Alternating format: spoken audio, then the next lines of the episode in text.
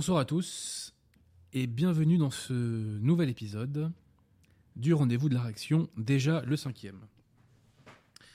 Comme vous le voyez, je suis euh, accompagné ce soir de Victoire Bonsoir.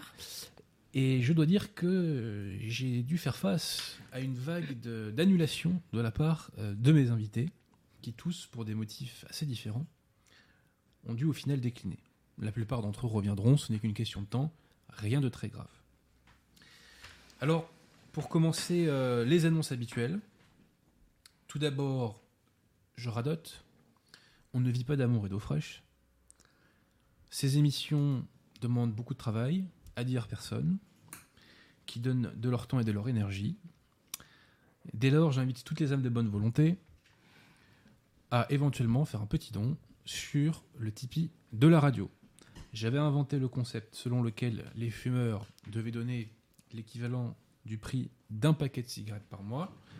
Je crois que c'est Olivier Piacentini de mémoire qui a dit mais il faudrait aussi que ceux qui boivent de l'alcool participent. Donc je demande aux amateurs d'alcool de mettre l'équivalent d'une consommation par mois.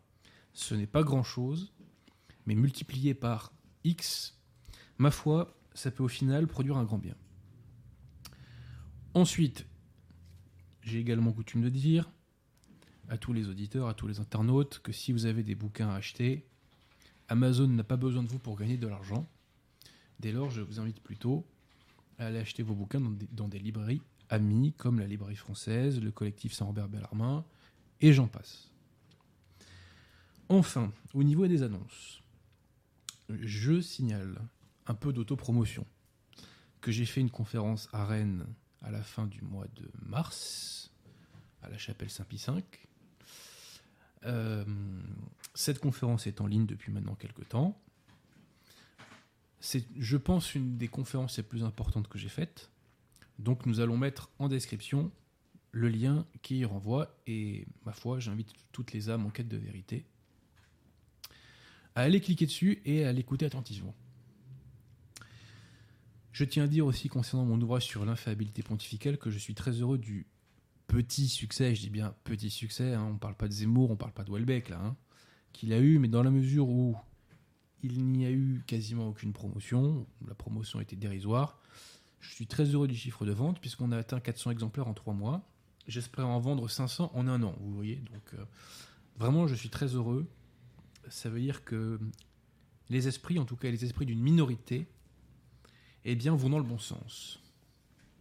Alors donc, je me retrouve sans invité, hélas. Peut-être est-ce la Providence, peut-être est-ce la Providence, car j'ai euh, deux ou trois petites mises au point à faire. Je suis quelqu'un de calme et de mesuré, n'est-ce pas, euh, Je ne suis pas du tout du genre à clasher. De vous à moi, j'ai autre chose à faire. J'ai un travail, j'ai une maison d'édition, j'ai encore d'autres activités professionnelles et j'en passe. J'ai vraiment bien autre chose à faire. Mais là, là quand même, euh, on m'a envoyé quelques petites piques, donc je suis quand même contraint de répondre. Alors, euh, c'était en date du 13 avril, sur le site de Polémia, il y a eu euh, une critique de mon, bouquin sur l'affaire Dreyfus. J'ai aucun problème avec le fait que les gens critiquent mon bouquin. Cette critique a été faite par Monique Delcroix, qui elle-même a fait un livre euh, sur l'affaire Dreyfus, qui est d'excellente qualité, et j'invite les auditeurs qui sont intéressés ce sujet à le lire.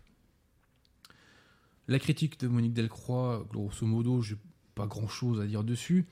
Euh, elle est assez proche en partie de celle euh, qui m'a été faite par les historiens de la SIAD, de la Société internationale de l'histoire de l'affaire Dreyfus. Donc, à la limite, si des gens veulent savoir ce que j'opposerai à Monique Delcroix, eh bien, je les renvoie euh, à cette réplique qu'on peut trouver sur le site de ma maison d'édition, les éditions Altitude. La seule chose qui me gêne dans la critique de Monique Delcroix, c'est qu'elle fait des sarcasmes sur ma foi, et ça, je n'accepte pas. Voilà. C'est pas pour moi que je dis ça, c'est précisément pour ma foi. J'en ai vu d'autres, hein. vous savez, ça fait euh, X années que tous les jours sur les réseaux sociaux, euh, on m'envoie des pics. Bref, la critique en soi m'indiffère presque, à 100%.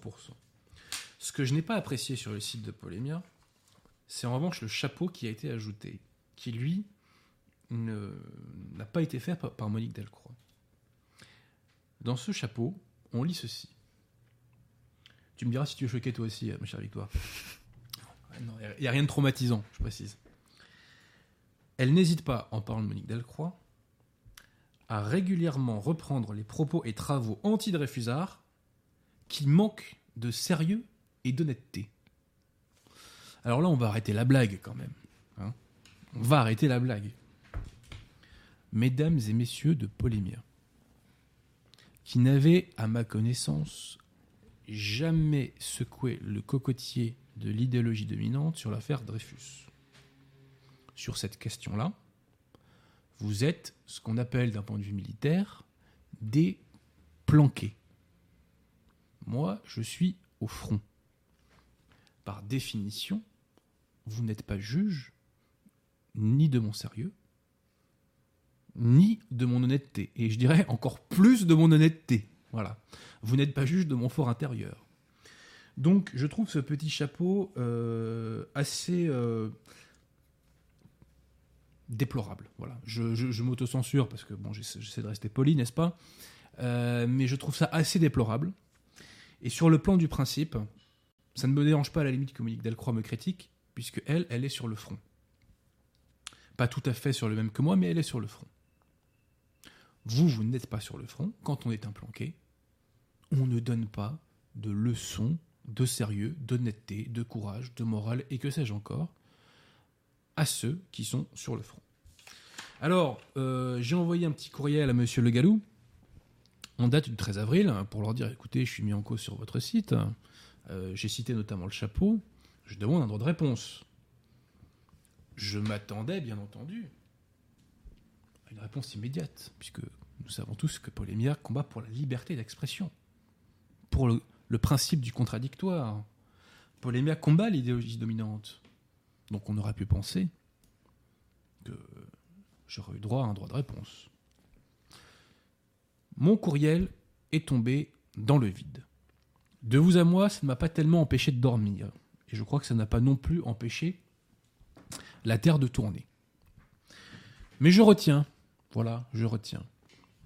Alors, comme Polémien aime beaucoup euh, contester l'idéologie dominante, ce que je fais moi aussi, je pense, sur certains points, et comme Polémia aime faire des travaux d'enquête, je leur suggère, je leur suggère une enquête. Cette enquête serait la suivante. L'influence subversive des réseaux pagano-maçons dans la droite nationale. Je répète, l'influence des réseaux pagano-maçons dans la droite nationale. Ça, c'est intéressant, euh, ma chère Victoire, tu me confirmes. Voilà, donc je pense que ça intéresserait énormément euh, les lecteurs et les donateurs de Polémia d'avoir euh, bah, une enquête détaillée sur cette question. Euh, puisque on sait très bien que les réseaux pagano-maçons n'ont strictement rien à voir avec l'histoire de la France, rien à voir avec la philosophie qu'elle a créée, la théologie qu'elle a créée, les arts qu'elle a créés, etc. Donc vraiment, je crois que les, les- lecteurs de Polémia seraient très très très intéressés euh, par ce sujet. Voilà, donc c'était un truc que je lance. Ma foi, ils sont pas obligés de prendre la balle au bon, ils sont souverains, ils font ce qu'ils veulent. Mais je n'aurais pas forcément parlé de tout ça si ce micro-événement n'était pas rattachable à un autre micro-événement qui, en soi, en réalité, est complètement dérisoire, mais qui a quand même euh, un petit sens. Ces derniers mois, j'ai été invité à plusieurs reprises à Radio Courtoisie. Je vais à Radio Courtoisie depuis 2012, j'ai dû y aller au moins une dizaine de fois. J'ai toujours plaisir à y aller, parce qu'on y rencontre des gens normaux, et parce que les auditeurs sont de qualité. Donc vraiment, euh, j'ai- j'aime beaucoup Radio Courtoisie, j'écoute Radio Courtoisie depuis plus de 10 ans maintenant. Euh, et de temps en temps, il m'arrive d'ailleurs d'écouter des, vieilles émissions d'archives de Serge de Beketch, ce que je trouve, euh, je, le trouvais, assez rigolo, intéressé, tout en étant profond et pertinent. Sur en tout cas un certain nombre de sujets. Sur les questions spirituelles, il y a peut-être à redire, mais en politique, il était, euh, il était percutant. Bref, ces derniers mois, on m'a invité à au moins trois reprises à Radio Courtoisie. Mais ma chère Victoire, m'as-tu entendu euh, depuis trois mois à Radio Courtoisie? Non, mais- Bah évidemment, tu m'as pas entendu. Et pourquoi tu ne m'as pas entendu? Eh ben parce que je n'ai pas pu y aller. Pourquoi est-ce que je n'ai pas pu y aller? Pourquoi? Et alors là, on s'accroche parce que ça relève du grand guignol. parce que Adrien Abosi est censuré sur Radio Courtoisie. J'en rigole tellement c'est grotesque. Pourquoi je suis censuré sur Radio Courtoisie? Le motif donné au patron d'émission qui ont voulu m'inviter, c'est que je serais un ennemi de Radio Courtoisie. Ah, Mais quelle plaisanterie, quoi. Donc c'est euh, ce que la direction donc, de, Radio Courtoisie a dit, euh, et la personne qui est à sa tête, Madame Paoli, donc c'est ce qu'elle a dit à des patrons d'émission. Bon, tout ça est complètement grotesque. Tout ça est complètement grotesque. Bien entendu, je suis pas un, un ennemi de Radio Courtoisie, je souhaite le meilleur à cette radio. Quand on me censure et qu'on m'interdit d'y aller, qu'est-ce que ça me fait comme effet? Bah, C'est très simple. On me dit, nous ne te prêterons pas notre lance-pierre. Je réponds, c'est pas très grave, j'ai mon char d'assaut à Radio Athéna. Donc moi, je peux me passer potentiellement du lance-pierre. hein. J'aime beaucoup aller à Radio Courtoisie. Je le dis, euh, niveau vue YouTube et niveau vente de bouquins, c'est quasi nul. Donc c'est vraiment pour le plaisir que j'y allais. Donc je perds pas grand-chose en étant censuré. Mais quelle est la petite morale de cette histoire? La petite morale de cette histoire, c'est que plutôt que d'aider les jeunes qui travaillent, et contrairement à Polémia, je pense que je travaille sérieusement, c'est l'avis de mes lecteurs et de mes clients en tout cas, euh, bah, plutôt que d'aider les jeunes euh, prometteurs, hein, les, jeunes, espoirs, si on m'autorise à parler moi de la sorte, bah, il y en a qui préfèrent uniquement alimenter des habitus, des cultures, qui, euh, ces dernières années, n'ont révélé que leur échec. Voilà. Puisque nos idées ne sont pas aimées de la majorité du peuple français, alors qu'ils devraient, par définition, y adhérer très majoritairement. Donc plutôt que d'aider les jeunes prometteurs qui engrangent des points, qui vont chercher des gens, qui les convertissent à la France, à la contre-révolution, parfois même au catholicisme, eh bien, on essaie de leur mettre plus ou moins la tête sous l'eau avec des motifs complètement bidons. Complètement bidons. On croirait entendre les enquêteurs de, Notre-Dame. On y reviendra sur Notre-Dame, rassurez-vous. Bref, tout cela relève euh, du plus grand des ridicules. Et en dit long, et je dirais, euh, pas en dit long, mais révèle l'une des causes euh, pour lesquelles les idées françaises sont si peu, je dirais, enfin ne sont pas majoritaires, voilà, tout simplement.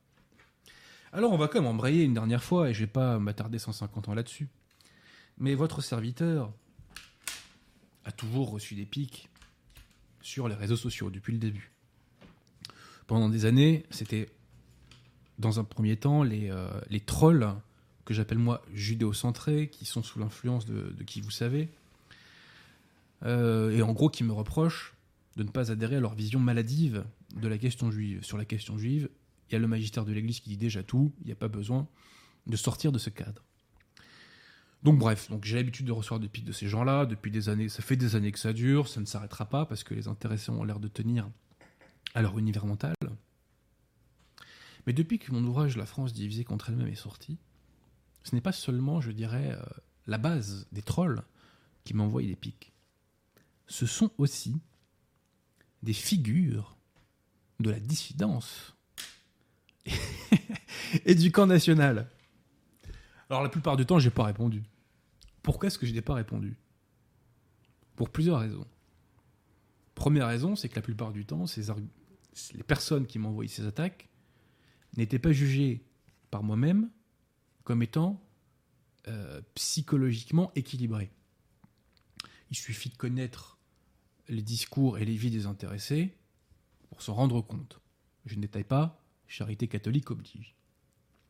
Ensuite, il n'y avait aucune raison pour que je leur réponde, dans la mesure où on m'accuse de ce que je ne suis pas et de ce que je ne dis pas, et on ne me reprochait pas mes écrits ou mes propos, on me reprochait une argumentation euh, comment vous dire, on me reprochait, oui, c'est un- on, m'opposait des choses fallacieuses, puisqu'en fait, on, on ne me reprochait, on ne m'attaquait pas sur mes travaux. Voilà. Quel intérêt? Ça n'a aucun intérêt. Moi, je veux bien répondre de ce que je fais, je n'ai pas à répondre de ce que je ne fais pas. Il me semble que c'est la moindre des logiques. Donc, un, mais la plupart de mes contradicteurs étaient des tarés. Deux, leur argumentation était bidon. Et euh, je dois dire que. Comment dire les choses? Voilà. Concrètement, quand on se ment pas trop, le motif de ces clashs n'était pas la volonté de pourfendre quelqu'un qui serait dangereux pour la cause française, ou que sais-je, pour la cause catholique, ou dissidente, ou nationaliste, ou ce que vous voulez. Non, non, non. Le motif réel de ces clashs était la jalousie. C'est tout. Et l'aigreur. Voilà. On va pas chercher plus loin. Parce que quand on attaque quelqu'un avec des argumentations aussi tordues, c'est que fondamentalement, euh, on est allé chercher loin, quoi. Bref. Finalement, mes contradicteurs les plus honnêtes ont été les historiens Dreyfusards de la SIAD, qui eux, au moins, même s'ils m'ont sorti des points Godwin, euh, au moins se sont basés sur mon bouquin et m'ont critiqué à partir de mon bouquin. Voilà. D'ailleurs, je, pratique euh, la contradiction, hein, puisque j'ai j'ai débattu avec Christian Danest, j'ai débattu avec Arnaud Dumouche, euh, même si, bon, il m'a pas répondu à, à l'écrit comme j'aurais aimé, tant pis, c'est pas grave. Donc je ne crains pas la, contradiction, je pense que je la pratique plus que d'autres, mais en revanche, quand mon contradicteur est taré, quand je ne le valide pas comme interlocuteur crédible, j'ai autre chose à faire que lui répondre, et vous aurez remarqué que quand on ne répond pas à un clash ou à des attaques, il n'y a aucune conséquence en vérité. Ça ne m'a quasiment. Enfin, si ça m'a porté préjudice, je ne m'en suis pas rendu compte. Alors, mes propos euh, et mes écrits se suffisent à eux-mêmes, donc si des gens veulent se faire des idées, eh bien, ma foi, ils comparent mes travaux à ce que ces contradicteurs en disent, et ils pourront trancher. Et si des individus, entre guillemets, se sépareraient de mes travaux au motif qu'ils seraient convaincus par les tarés dont je vous parle, eh bien, ma conclusion sera la suivante. C'est que ces gens-là ne sont pas une perte pour la cause, et il m'indiffère totalement de les voir se détourner de moi. Voilà. C'est avec la qualité française qu'on fera des bonnes choses pour la France, pas avec des gens qui sont déséquilibrés intellectuellement, psychologiquement, etc. Ce que je dis là est beaucoup plus profond que ça en a l'air. Car il faut bien mesurer une chose, c'est que nos idées, pour une majorité de Français, aujourd'hui encore, même si on rallie de plus en plus de gens à nos idées, mais aujourd'hui encore, nos idées font figure de repoussoir auprès de la majorité de la société française. C'est un fait. Et si nos idées, qui sont vertueuses, qui sont bonnes, qui sont le camp de la justice, qui sont le camp de la vérité, qui sont le camp de la charité, sont vues comme des repoussoirs, c'est parce que les avocats qui sont les siens depuis des décennies sont eux-mêmes des repoussoirs. Donc moi, tout mon combat, pas tout mon combat, mais une partie de mon combat, vise à ce que enfin la cause française ne soit plus euh, tenue en otage, prise en otage par ces repoussoirs. Et je veux au contraire que nous ayons des modèles, si je puis dire, attractifs. À titre personnel, j'en ai euh, soupé de, euh, de- des cassos, des cassos de la dissidence, de- du nationalisme. J'en ai soupé des malades mentaux ravagés par le complotisme. J'en ai soupé des hystériques. J'en ai soupé des anxiogènes qui vous annoncent la fin du monde tous les six mois, euh, le crack financier tous les six mois, la guerre avec l'Iran tous les six mois. Voilà. J'en ai soupé de ces gens-là. J'en ai soupé de ces pharisiens qui se revendiquent du catholicisme et qui ont des mœurs qui relèvent du péché mortel, qu'ils le revendiquent ou qu'ils ne le revendiquent pas. J'en ai soupé. J'en ai soupé de tout ça, j'en ai marre. Et je souhaite la cause française ait des combattants attractifs qui ne soient plus des repoussoirs. Voilà. C'est pourquoi j'essaie, avec mes petits moyens, que ce soit ici ou avec ma maison d'édition, à donner la parole à des personnes de qualité qui défendent les choses dans le bon sens, que ce soit Romain Guérin, et- et, euh, romancier, poète, musicien bientôt, que ce soit Raphaël Auclair, universitaire de talent, ou que ce soit Jonathan Sturel, champion olympique toute catégorie de la euh, critique littéraire. Voilà. Et demain, peut-être, eh bien, euh, nous pourrons donner la parole encore à d'autres jeunes pousses. Voilà, moi je suis l'anti-radio courtoisie aujourd'hui, malheureusement. C'est que plutôt que de donner la parole à des personnes qui nous ont conduits à la défaite, j'essaie de donner la parole à des jeunes qui prépareront peut-être, je l'espère, des, futures victoires. Pour ma part, je suis très heureux de la qualité euh, de mon lectorat et de mon public. Je suis vraiment très heureux euh, que je rencontre hein, dans mes conférences, dans les séances de dédicaces, ou des fois même qui m'interpellent dans la rue. Voilà. Donc euh, continuons comme ça et continuons, je dirais, d'agréger la qualité française. Voilà. Et bannissons les repoussoirs. Soyons des modèles, soyons des exemples. On ne sera pas parfait, hein, mais soyons des exemples. Et vraiment, euh, bannissons le repoussoir. Parce que nous sommes dans une logique de conquête des esprits. Nous devons aller reconquérir les esprits gauchisés. La société française se sépare, entre guillemets, en trois camps. Les esprits gauchisés, les esprits droitisés, refrancisés, et entre les deux, le marais. Il faut aller conquérir ce marais. Et c'est ce qui se passe depuis des décennies. Le camp national grossit depuis plusieurs années, pas de façon exponentielle, mais de façon progressive, lentement mais sûrement, parce qu'il va piocher dans le marais. Généralement, les gauchistes sont inconvertissables. Inconvertissables à la France, inconvertissables à la contre-révolution, inconvertissables au catholicisme. Donc ce c'est le marais qu'il faut aller euh, Et nous pouvons les conquérir parce que nous défendons le bon sens et nous défendons les lois naturelles. Quand, euh, par exemple, la, mairie de Paris fait de la propagande homosexuelle en mettant euh, en valeur tel artiste plus ou moins travesti, je ne donne pas de nom par charité, le mec du barret de base, il valide pas. Voilà, il valide pas. Donc c'est ces gens-là bon qu'il faut aller chercher. J'en ai fini, j'espère ne pas avoir été trop long là-dessus, mais j'appelle à une purification, à une épuration, si je puis dire, euh, du camp national. Voilà. Et épuration, non pas par la violence, bien entendu, que de toute façon je n'ai aucune faculté et possibilité d'exercer, mais épuration par le bon sens, par le bon goût, par la vertu, j'ose pas dire par le catholicisme, parce que bon, voilà, même si c'est le fond de ma pensée, hein, en passant. Bref. Voilà, voilà. Bon, j'en ai terminé euh, là-dessus. Euh, arrivons maintenant à l'actualité. Alors l'actualité, bon bah, ça n'a échappé à personne. Hein. C'est euh, dans un premier temps ce, ce, terrible incendie qui a ravagé Notre-Dame de Paris.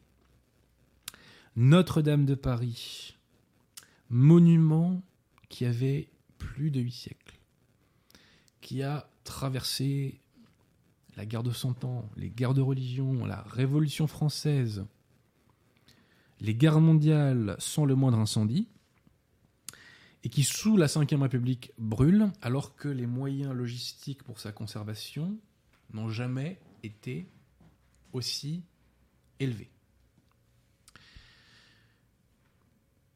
Quelle que soit la cause de cet incendie, c'est-à-dire accidentel ou volontaire, nous assistons là à un phénomène surnaturel.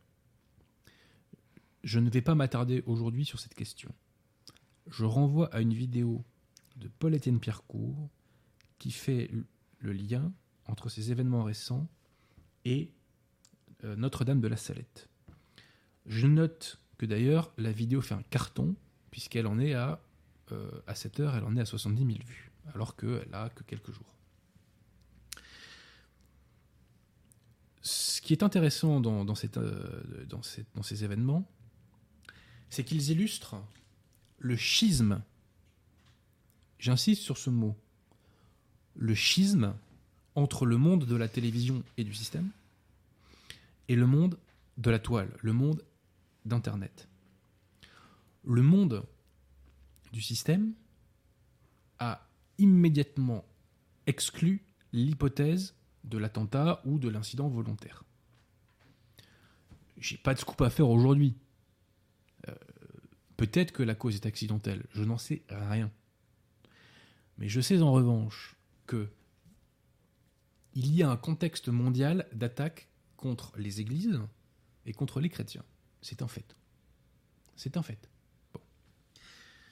Je constate que selon des statistiques, les églises en France subissent de plus en plus de dégradation. Je constate qu'il y a quelques semaines, un incident volontaire a été déclaré à l'église de Saint-Sulpice. Et je crois qu'à Grenoble, il y a quelques mois, il y a eu un incident volontaire également d'une église. Donc à partir du moment où nous sommes dans un contexte d'attaque, de vandalisme contre les églises, il n'est pas totalement dingue de faire le lien avec cet événement proprement ahurissant. Encore une fois, ce n'est pas du tout une preuve que c'est un acte volontaire ou un attentat. Je n'en sais strictement à rien. Les enquêteurs détermineront, je l'espère, la cause de cet incendie. Mais en tout état de cause, bannir d'office ce motif-là a paru curieux, enfin, enfin, a paru normal pour le système, mais a paru curieux à tout le monde.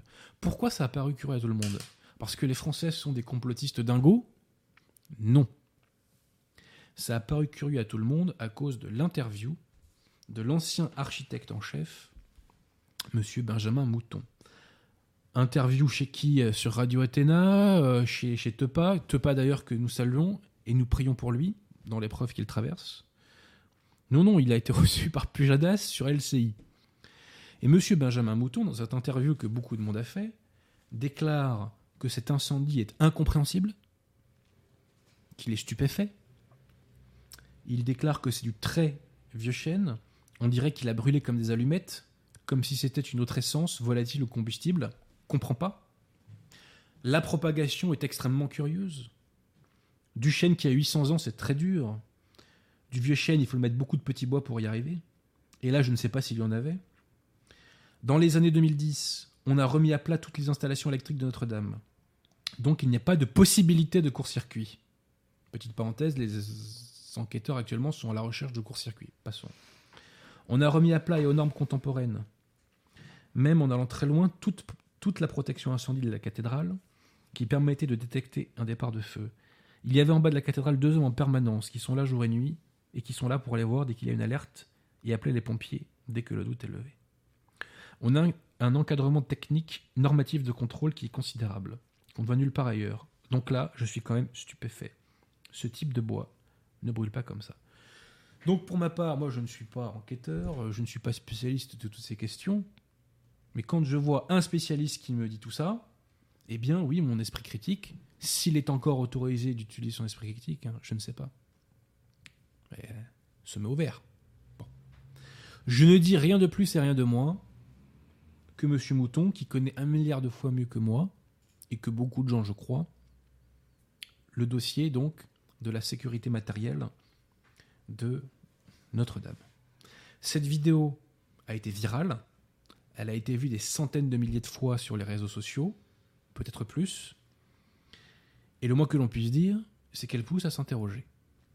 Alors depuis lors, les euh, enquêteurs sont à la recherche d'un court-circuit, d'un point d'électricité qui aurait pu déclencher l'incendie.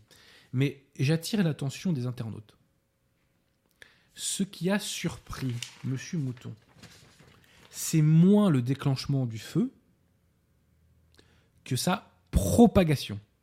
Puisqu'il nous dit la propagation est extrêmement curieuse. Voilà.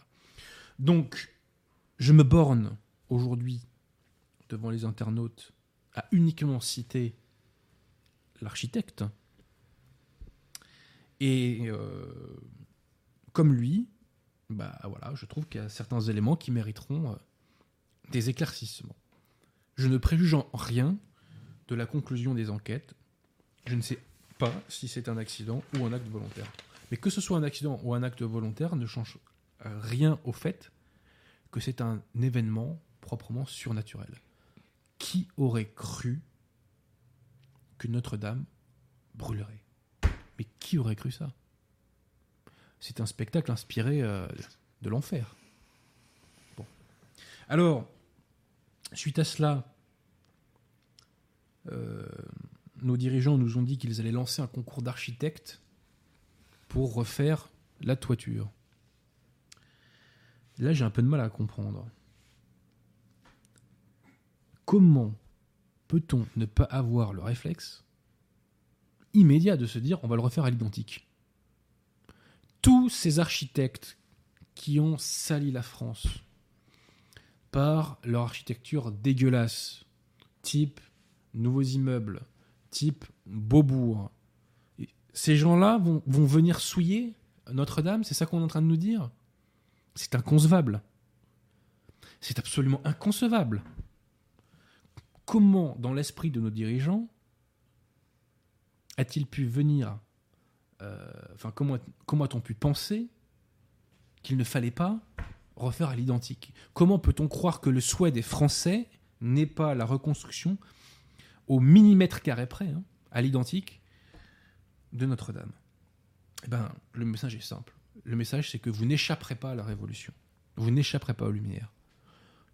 Tout sera métamorphosé. Il ne restera rien de la France authentique. C'est le message implicite. Alors, un mot aussi sur les dons. Je me réjouis que Notre-Dame ait reçu un milliard d'euros de dons. Ça veut dire plusieurs choses. Tout d'abord, ça veut dire que le patrimoine de la France est inestimable. Parce que si la restauration du haut de Notre-Dame vaut un milliard, combien vaut Notre-Dame? Ça vaut des dizaines de milliards. Et des cathédrales comme Notre-Dame, on en a des dizaines en France. Enfin, pas forcément aussi belles, mais du même ordre, j'entends.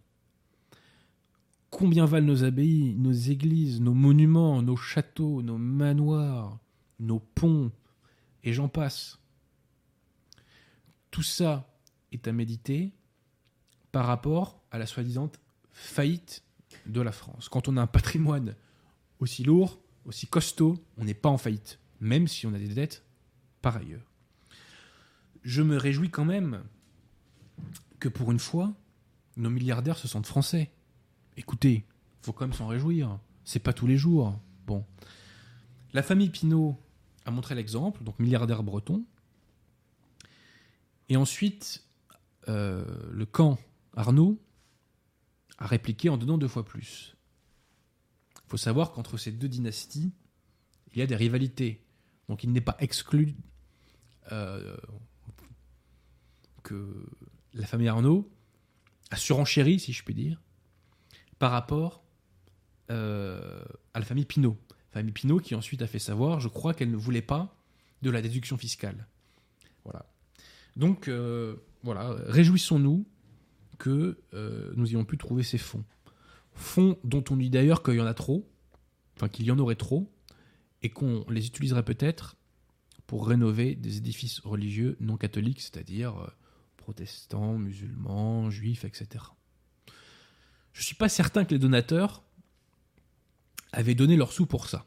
Il faudrait le leur demander. Peut-être que si, hein, mais il faudrait le leur demander. Donc je pense qu'on a fait le tour sur Notre-Dame. Ma chère Victoire, est-ce qu'il y aura des questions sur ça ou autre chose? Euh, Oui, il y a pas mal de questions et on va commencer par les questions sur Notre-Dame. Euh, une question de Geralto de Riviera. Euh, vous avez dit il y a cinq minutes qu'il en avait marre des complotistes et maintenant vous en faites vous-même. C'est très intéressant cette question et c'est un thème que je vais aborder dans mon prochain livre. Il faut distinguer, parce que le, mot complotisme, il faut bien comprendre qu'aujourd'hui, il a deux définitions. La première définition, c'est la définition véritable, et je remercie donc l'intérieur de sa question, le complotisme véritable qui consiste à voir des complots partout, ou à exagérer l'importance des complots. Qui connaît l'histoire sait qu'il y a toujours eu des complots. Toujours. Regardez l'histoire de la mort de César, regardez comment s'est terminée la Révolution française. Euh, il y en a toujours eu, il y en aura toujours. C'est dans la nature humaine, tout simplement. Donc il y a toujours eu des complots, mais en revanche, il y a une déréglementation, une déréglementation de l'esprit qui vise à en voir partout tout le temps et à l'exagérer. Donc ça, c'est le complotisme normal que je condamne. Parce que ce complotisme-là enferme les individus dans un univers mental. Et cet univers mental les réduit à l'état de zombie généralement. Mais dans la bouche du pouvoir, et ça je l'évoquais déjà dans La France divisée contre elle-même, en citant Madame Najat Vallaud-Belkacem, dans la bouche du pouvoir, ce mot a un autre sens. Interrogé par Jean-Michel Apathy, Najat Vallaud-Belkacem nous dit en 2015 que le complotisme, c'est la remise en cause du discours, du pouvoir et des médias. Ça n'a rien à voir. Ça n'a strictement rien à voir. Ce sont deux choses totalement différentes. D'un côté, nous avons une déréglementation mentale.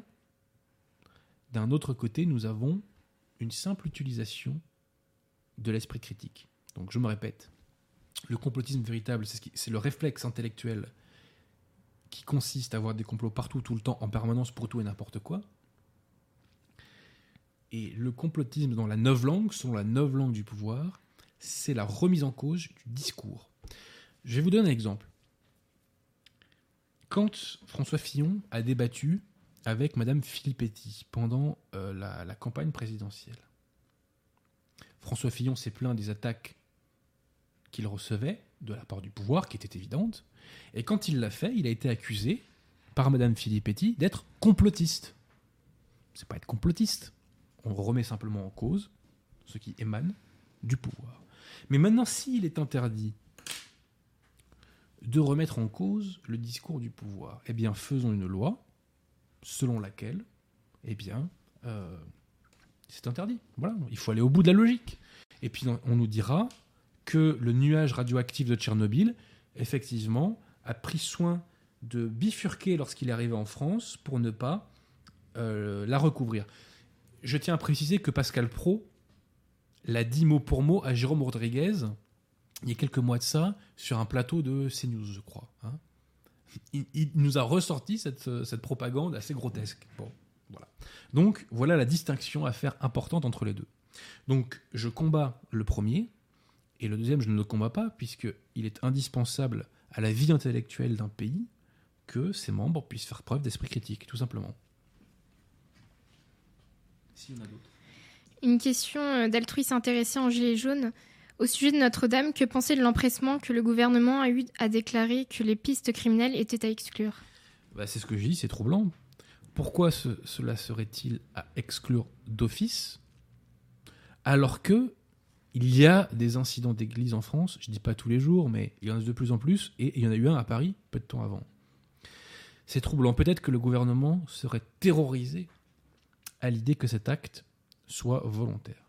Encore une fois, je ne dis pas qu'il a été volontaire. Je dis qu'on a le droit de savoir, on a le droit de poser la question. Il ne faut pas avoir le réflexe inverse non plus, de dire puisque le gouvernement dit que c'est que c'est l'inverse. Il faut tout simplement utiliser notre raison. Moi, je suis avocat, je regarde les pièces du dossier. Les pièces de mon dossier, pour l'instant, ce sont les déclarations de M. Mouton. Je m'en fie à ça. En tout cas, cette interdiction qui a été faite de, euh, de contester, si je puis dire, ou de se poser, de s'interroger sur l'hypothèse de l'accident, je dirais que c'est un réflexe du pouvoir qui, qui est totalitaire. Une question euh, d'André Vanville. Les débats sur la construction de Notre-Dame ne manifestent-ils pas de la muséification de la France et l'impossibilité de nous exprimer comme se sont exprimés les hommes il y a 800 ans? Ça, c'est une vraie question. Alors, muséisation de la France. Oui et non. Déjà, c'est pas forcément une mauvaise chose la muséisation, parce que ça peut vouloir dire qu'on a un patrimoine à préserver. Mais il y a un, architecte qui a écrit un bouquin là, qui est sorti récemment. Comment s'appelle-t-il? Il a un accent du Sud. J'ai oublié son nom, pardonnez-moi. Euh, qui nous dit qu'on a perdu une très grande partie du savoir-faire qui permettait justement de faire bah, des, euh, des monuments comme Notre-Dame. Alors, on peut effectivement se dire que si on ne veut pas refaire à l'identique Notre-Dame, c'est parce qu'on n'a pas la possibilité, oui. C'est pas impossible. Mais après, il faudrait les donner la parole à, à des architectes. Moi, ce n'est pas mon domaine. Je peux pas en dire plus. Est-ce qu'il y a d'autres questions? Euh, Oui, mais ça n'a rien à voir avec Notre-Dame. Ah, on en prend une comme ça, à l'arrache. Alors, une autre question d'André Vanville. Pourquoi critiquer les perdants de Radio Courtoisie mais s'appuyer sur la contre-révolution et ses 200 ans d'immobilisme? Alors la contre-révolution n'a pas 200 ans d'immobilisme. Non, je critique pas les perdants de radio courtoisie, et je critique surtout un état d'esprit chez certaines personnes.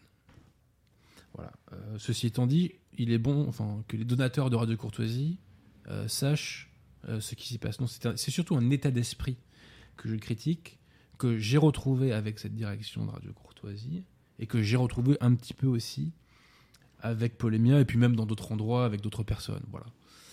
Euh, mais non, la contre-révolution, ceci dit, n'est pas immobile. Déjà, la contre-révolution a, a été écrasée par le poids du système pendant 200 ans et elle se bat euh, avec de moins en moins de moyens. Enfin, elle s'est longtemps battue avec de moins en moins de moyens. Puisqu'elle a été abandonnée progressivement par les élites, par les grandes dynasties et par une partie du peuple. Mais la contre-révolution reprend du poil de la bête depuis 5-10 ans, grâce à Internet et grâce à des gens justement qui ramènent les Français à leur histoire et à leur véritable religion. Voilà. Je ne sais pas si j'ai rem- j'ai répondu à, à André Valville, qui je crois est un habitué, donc on le salue. Est-ce qu'on en prend une dernière avant de passer au gilet jaune Euh, bah, il y a une de Pierre P. Pagano-maçon. Pouvez-vous explic- euh, expliciter un peu, monsieur Abosi? Bah, C'est très simple, c'est qu'il y a différents types de maçonnerie. Il y a la principale maçonnerie est structurée par la Kabbale. Il y a entre guillemets des maçonneries chrétiennes, c'est impossible hein, d'être chrétien et maçon, c'est XIII qui le dit? Et il y a des maçonneries païennes. Voilà. Donc moi je ne sais, je ne sais pas tout, donc c'est pourquoi j'invite Polémia à faire une enquête sur l'influence des réseaux païens, enfin pagano-maçons, voilà, dans l'extrême droite. Moi, je ne peux pas en dire plus puisque Aimé n'a pas fait l'enquête. Donc, malheureusement, je, je, je dois me limiter à, à ça, quoi. Bon, bah, on passe au gilet jaune. Alors, Ah, attends, il y a Ouais, le, nom de, le nom de l'architecte, c'est euh, Rudy Ricciotti. Ricciotti. eh ben, bravo, ils sont au taquet, euh, nos, nos- nos chers internautes, euh, on les félicite. Donc, euh, bah, j'ai vu sa, sa, sa petite performance, son petit entretien sur France Culture, et j'invite les gens à le voir parce que c'est aussi un signe de notre décadence. Voilà. Malgré le fait que nous ayons cette technologie, nous serions incapables de reproduire la finesse et la subtilité euh, de, certains, euh, de certains bâtiments. Et le livre, c'est L'exil de la beauté. Eh ben merci. Merci. Faudra saluer, comment s'appelle-t-il euh? C'est Jules Legrand. Ah, Jules Legrand au taquet, bravo Jules Legrand. Bon, on le salue Jules Legrand. Alors donc, on va maintenant passer euh, au gilet jaune. Le mouvement euh, a été secoué.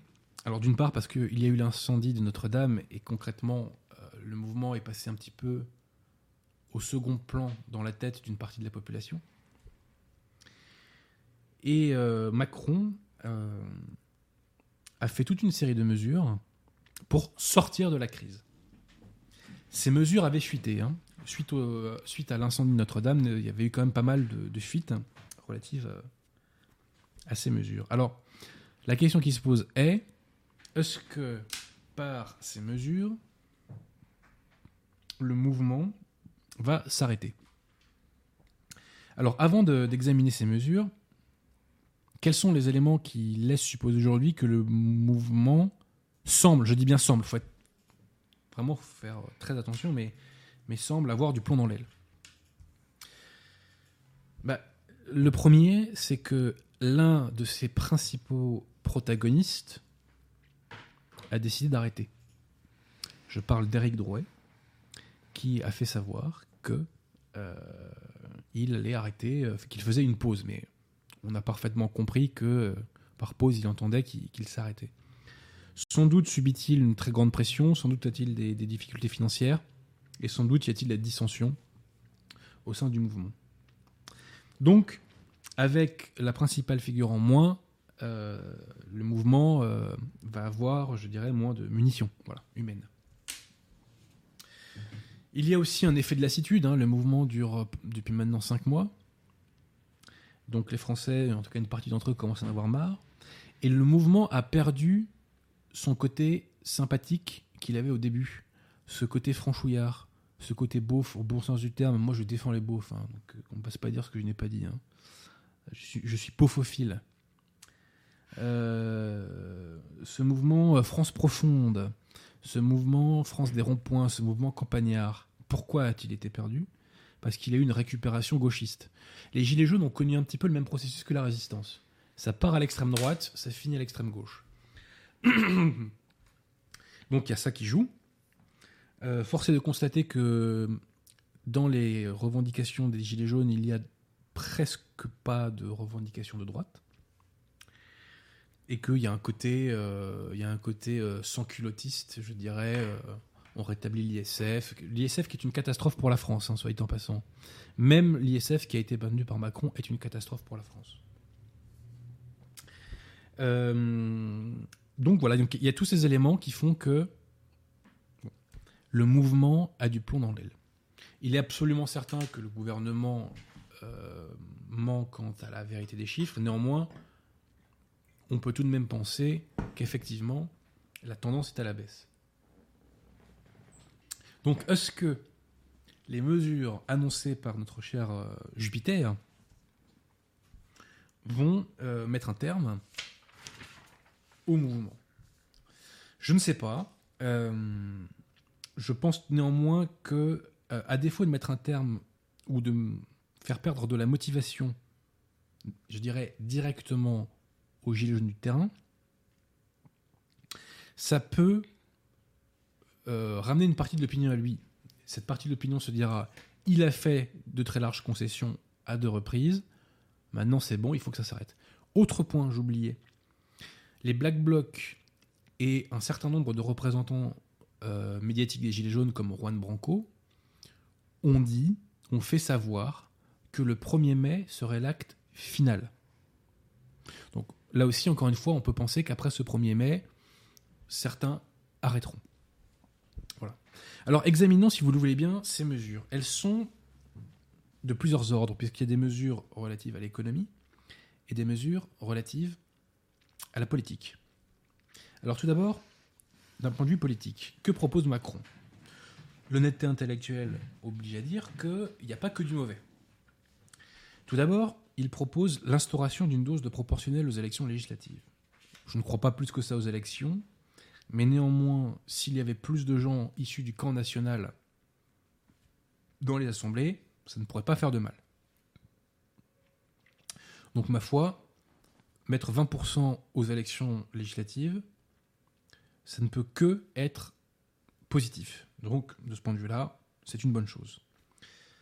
Le système électoral mis en place par De Gaulle a conduit à un bipartisme qui a fracassé la France. Plus on en sortira, mieux cela vaudra. Sachant que, de vous à moi, ce qu'il faudrait dans l'idéal, c'est une refonte totale des institutions. Mais bon, ça nous emmènerait trop loin aujourd'hui. À commencer par la reconnaissance dans la Constitution de, des racines catholiques de la France. Ensuite, Macron veut réduire de 25 ou 30% le nombre de parlementaires. Je valide. Je valide. Moins il y a de gens pour voter des lois qui détruisent la France, mieux ça vaut. Moins ces gens-là nous coûtent cher, mieux ça vaut. Moi, j'aurais baissé de 100%, moi, les parlementaires à titre personnel. Mais bon, à défaut de baisser de 100% le nombre de parlementaires, on va le baisser de 25 ou 30%. Voilà, le, le mouvement est lancé. Ensuite, assouplissement du seuil de déclenchement du référendum d'initiative partagée. L'initiative de la loi était tellement partagée que depuis dix ans que ça existe, c'est Sarkozy qui l'avait fait dans sa réforme constitutionnelle, ce référendum a eu lieu zéro fois. Donc là, on va l'assouplir pour que euh, il puisse avoir une véritable effectivité. Bon, j'ai rien contre, mais euh, s'il n'y a pas un nombre conséquent de députés pour relayer l'initiative, euh, cette disposition restera en quelque sorte lettre morte. Euh, ensuite, création d'un droit de pétition local. Alors, Macron est encore assez flou, mais ça ressemble presque à un RIC à l'échelle locale. À titre personnel, j'ai rien contre, et je pense qu'à Paris, avec ce droit de pétition, il y aurait beaucoup à faire et à dire. Ceux qui vivent à Paris savent que Paris euh, ressemble à, une zone de guerre, puisque euh, il y a quasiment des travaux dans toutes les rues. Il, est quasiment impossible, dans toutes les grandes rues, j'entends, d'échapper maintenant à des travaux qui euh, entravent la circulation, tantôt des passants, tantôt des voitures. Donc pourquoi pas? Ça peut être une bonne chose. Ça va pas changer nos vies, mais on prend. Alors là, ensuite, ça devient plus intéressant. Tirage au sort de 150 citoyens qui seront donc intégrés au comité économique, social et euh, environnemental. Institution qui, petite parenthèse, ne sert strictement à rien et qui coûte un pognon de dingue, comme dirait l'autre, n'est-ce pas? Et euh, création d'une convention sur l'environnement, là encore une fois, tiré au sort. Alors peut-être que Victoire, tu seras tiré au sort, hein, tu le sais. Euh, je ne sais pas si tu iras. Moi, je n'irai pas à titre personnel, hein, je préfère continuer à bosser. Mais ce qui est très intéressant, c'est quoi? C'est que la République déroge au principe de nomination par l'exécutif et déroge au principe de l'élection. Et la République intègre donc le tirage au sort dont nous savons que l'ambassadeur, depuis des années, est Étienne Chouard. Ceci nous confirmerait donc l'influence grandissante d'Internet sur les esprits et par voie de conséquence, sur la politique. À titre personnel, je suis complètement indifférent à ce que fera cette commission sur l'environnement, qui de toute façon risque d'être gangrénée par le conformisme ambiant en la matière. Mais je retiens ce que cette proposition signifie. Et elle signifie que par Internet, nous avons une force de frappe. Ensuite, suppression de l'ENA et des grands corps de la fonction publique. Dit comme ça, ça sonne bien, mais si c'est pour nous remettre les mêmes membres de la même oligarchie, pas tellement l'intérêt. Le grand problème, c'est que les élites françaises, dans leur majorité, sont gagnées à une idéologie dominante, et cette idéologie dominante, qu'on la fasse infuser à l'ENA ou ailleurs, ça ne change pas grand-chose. Le problème, c'est, euh, ce sont les idées véhiculées. Voilà. Donc, suppression de l'ENA, pourquoi pas Des grands corps, pourquoi pas Mais j'attends de voir ce qu'on va mettre ailleurs. Et à la limite, je pense qu'il aurait été beaucoup plus intéressant de supprimer Sciences Po que l'ENA. Parce que le vivier intellectuel de la France, c'est pas l'ENA, c'est Sciences Po. L'ENA ne fait que récupérer les, euh, euh, idées, si je puis dire, de Sciences Po, d'HEC et compagnie. Ensuite, création d'un mécanisme de saisie en cas de pension alimentaire non versée. C'est une décision, une disposition qui vise à aider les femmes qui vivent seules avec leurs enfants. Ma foi, euh, je suis assez favorable à cela. Réindexion des retraites de moins de 2000 euros sur l'inflation à compter de janvier 2020. On peut qu'être pour, mais le problème, c'est la désindexation des retraites par rapport à l'inflation qui est un crime. Je rappelle que nous sommes entré dans le monde de la vie chère en 1983. Année pendant laquelle Pierre Mauroy a désindexé les salaires sur l'inflation. Parce qu'avant, quand il y avait une augmentation de l'inflation de 4%, le salaire augmentait de 4%. C'est grâce à ce mécanisme que les générations qui nous ont précédés ont pu devenir propriétaires d'un point de vue immobilier, ce qui n'est plus possible aujourd'hui à un jeune qui travaille, hein. dans la plupart des cas. Cette désindexion est un pur scandale, et le gouvernement, pour faire des économies, a appliqué ce principe aux retraites. Il revient un petit peu dessus, c'est bien, mais c'est sur toutes les retraites qu'il faudrait, pour être juste, euh, appliquer ce principe. Alors, suppression de niches fiscales bénéficiant aux entreprises. Aucun problème, sur le plan du principe, je valide. Mais là, encore une fois, c'est une annonce floue. Il n'y a pas de mesure précise. Et j'attends de voir la traduction euh, véritable qu'aura cette mesure. Alors là, tarte à la crème. Possibilité d'augmenter le temps de travail par négociation de branche. Ça existe déjà depuis 30 ans. Bon. C'est le juriste qui vous le dit. Bon. Donc là, euh, ça s'appelle une tarte à la crème qui, est destinée à tromper les gogos. Voilà. Ou alors c'est méthode couée pour s'auto-persuader que cette mesure supplémentaire aurait des fruits. Alors, effectivement, cette question pose la question. Euh, c'est pas français ce que je viens de dire. Cette question pose la question. cette mesure pose la question du temps de travail. Est-ce que les Français travaillent moins que les autres? Oui et non. Ça dépend des cas. Parce qu'en fait, les, autres ne travaillent pas tant que ça. Euh, selon certaines études, les Français travaillent plus que les Allemands. Néanmoins, faut pas être dupe. Quand un cadre, qui certes bosse 40, 40 heures, 50 heures par semaine, a, grâce à ce qu'on appelle donc le, le système de forfait jour des RTT, et que de facto, il est absent de sa société, non pas seulement pendant 5 semaines, mais grâce au RTT, pendant 6, 7, voire 8 semaines. Moi, je connais des cadres qui ont 8 semaines de vacances. Hein. Bon. On va pas nous faire croire que cela n'entrave pas la compétitivité des sociétés françaises. Le record d'exportation du commerce français, enfin de, des entreprises françaises, date de 1999. Et ce record, ces performances ont été brisées par la suite. Pourquoi? Parce que les, les 35 heures ont été, ont été passez-moi l'expression, mal foutues, et parce que l'euro est passé par là. Tout simplement. Donc, quand on dit que les Français travaillent moins, c'est pas tout à fait exact parce que les autres ne travaillent pas tant que ça. Mais l'honnêteté intellectuelle oblige à dire que les 35 heures ont mis en place au niveau des cadres, notamment, un système de RTT qui ralentit, bien évidemment, la productivité des boîtes. Bien évidemment, faut pas se leurrer. Hein, Quand on n'est pas là, le travail n'avance pas. Les parlementaires, justement, eux, ont cette faculté d'être payés lorsqu'ils ne travaillent pas. Le reste de la population ne l'a pas. Moi, si je ne vais pas à mon cabinet ou si je ne bosse pas de chez moi, mon dossier, il n'avance pas et je ne suis pas payé. Voilà. Donc, euh, gare au tarte à la crème en la matière. Ensuite, création d'une mission confiée à la Cour des comptes relative à la lutte contre l'évasion fiscale. Alors ça, je valide, parce que la Cour des comptes fait globalement un bon boulot, un très bon boulot même. Euh, y a. Dans chacun de ces rapports, on trouve des scuds énormes qui ne sont pas relevés par les journalistes, mais ça veut dire qu'il y a encore des fonctionnaires consciencieux. Donc, euh, excellente idée. S'il y a de l'argent à piquer euh, aux fraudeurs, eh bien, ma foi, c'est très bien. Même si, euh, soyons clairs, quand on a un enfer fiscal comme la France, mécaniquement, on génère des fraudeurs. Parce qu'il est normal que quelqu'un ne veuille pas donner 40% de ce qu'il gagne aux impôts, surtout quand on voit comment le pognon est dépensé. hein.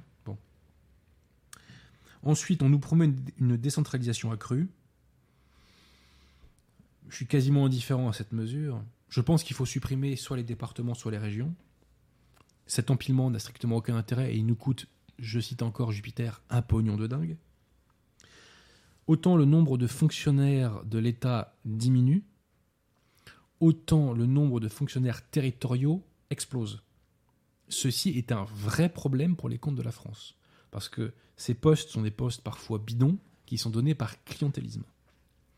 C'est à ça qu'il faut mettre un terme. Si Macron y met un terme, ma foi, on s'en plaindra pas, mais j'attends de voir.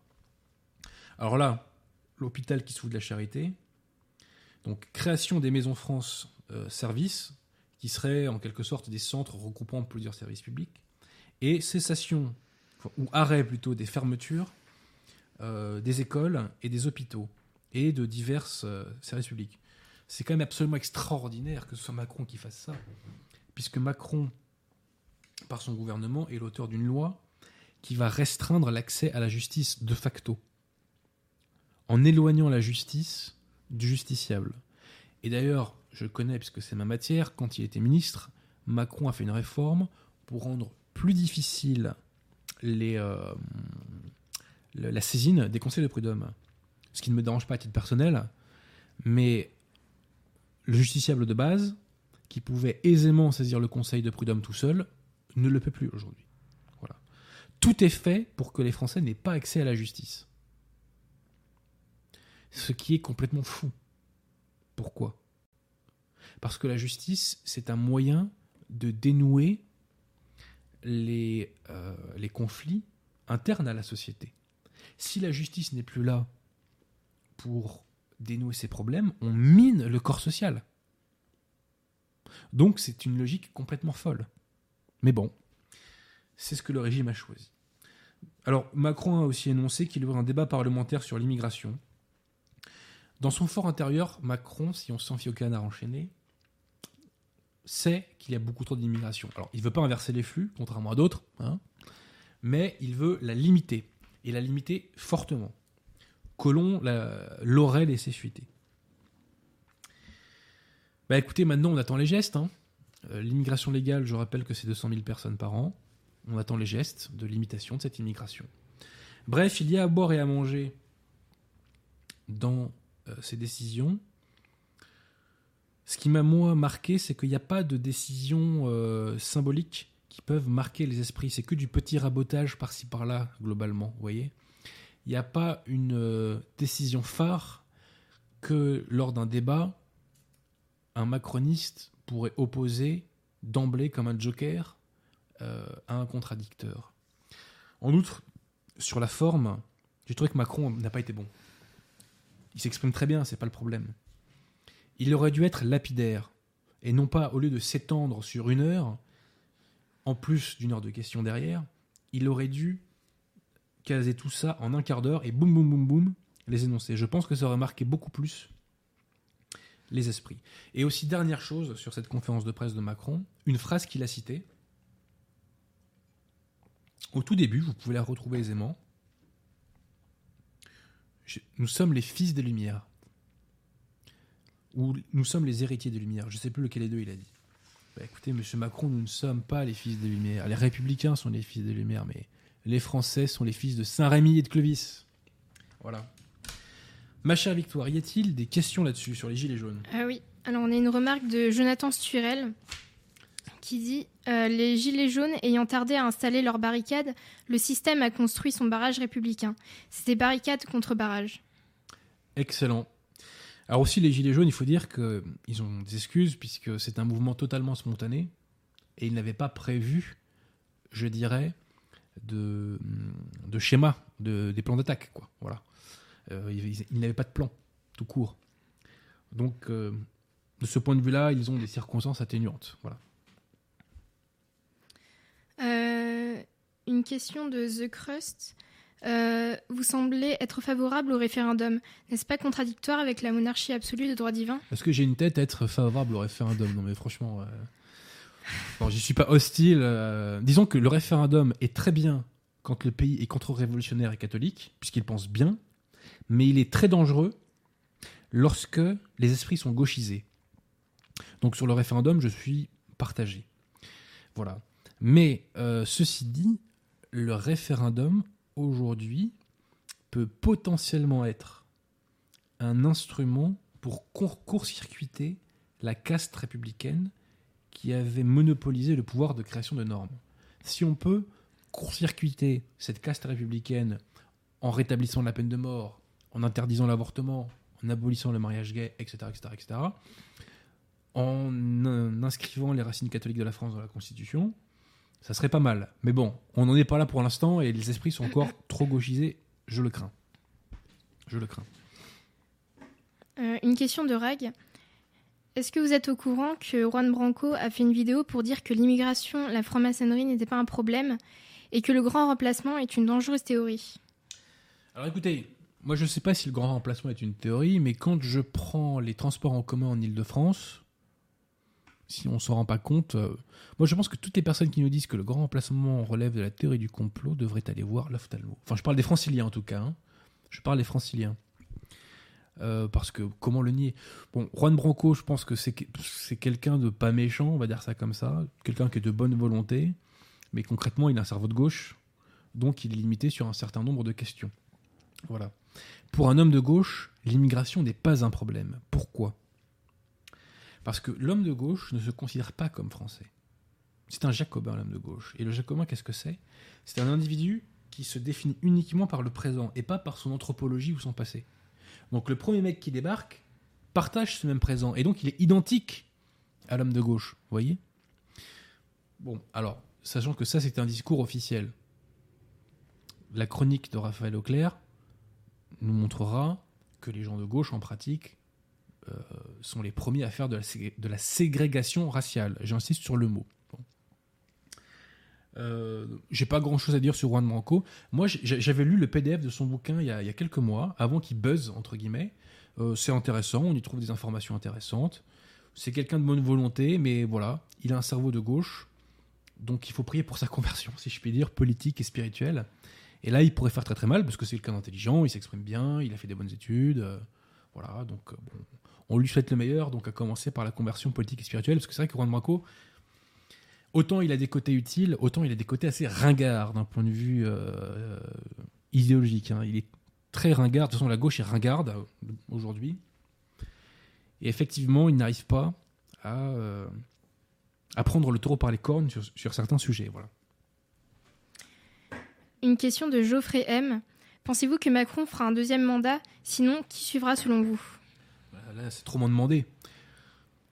Nous sommes en 2018, moins de deux ans après le début du quinquennat.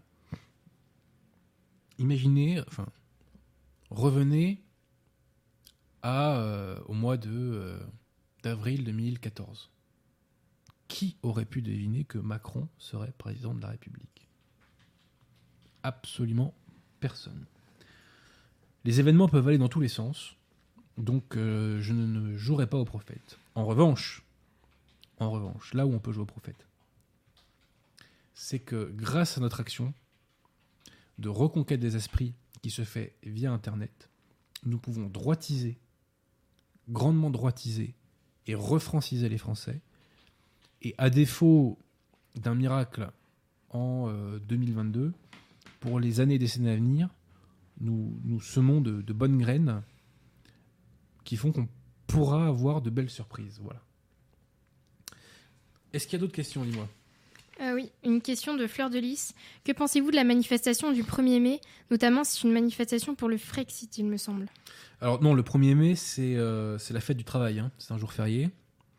Euh, et alors, cette année, euh, les Black Blocs et les Gilets jaunes vont faire jonction, si je puis dire, avec les syndicats, et certains disent que ça sera l'acte final. Alors je ne le sais pas, mais il faudra suivre ça de, très très près. Voilà, de très très près.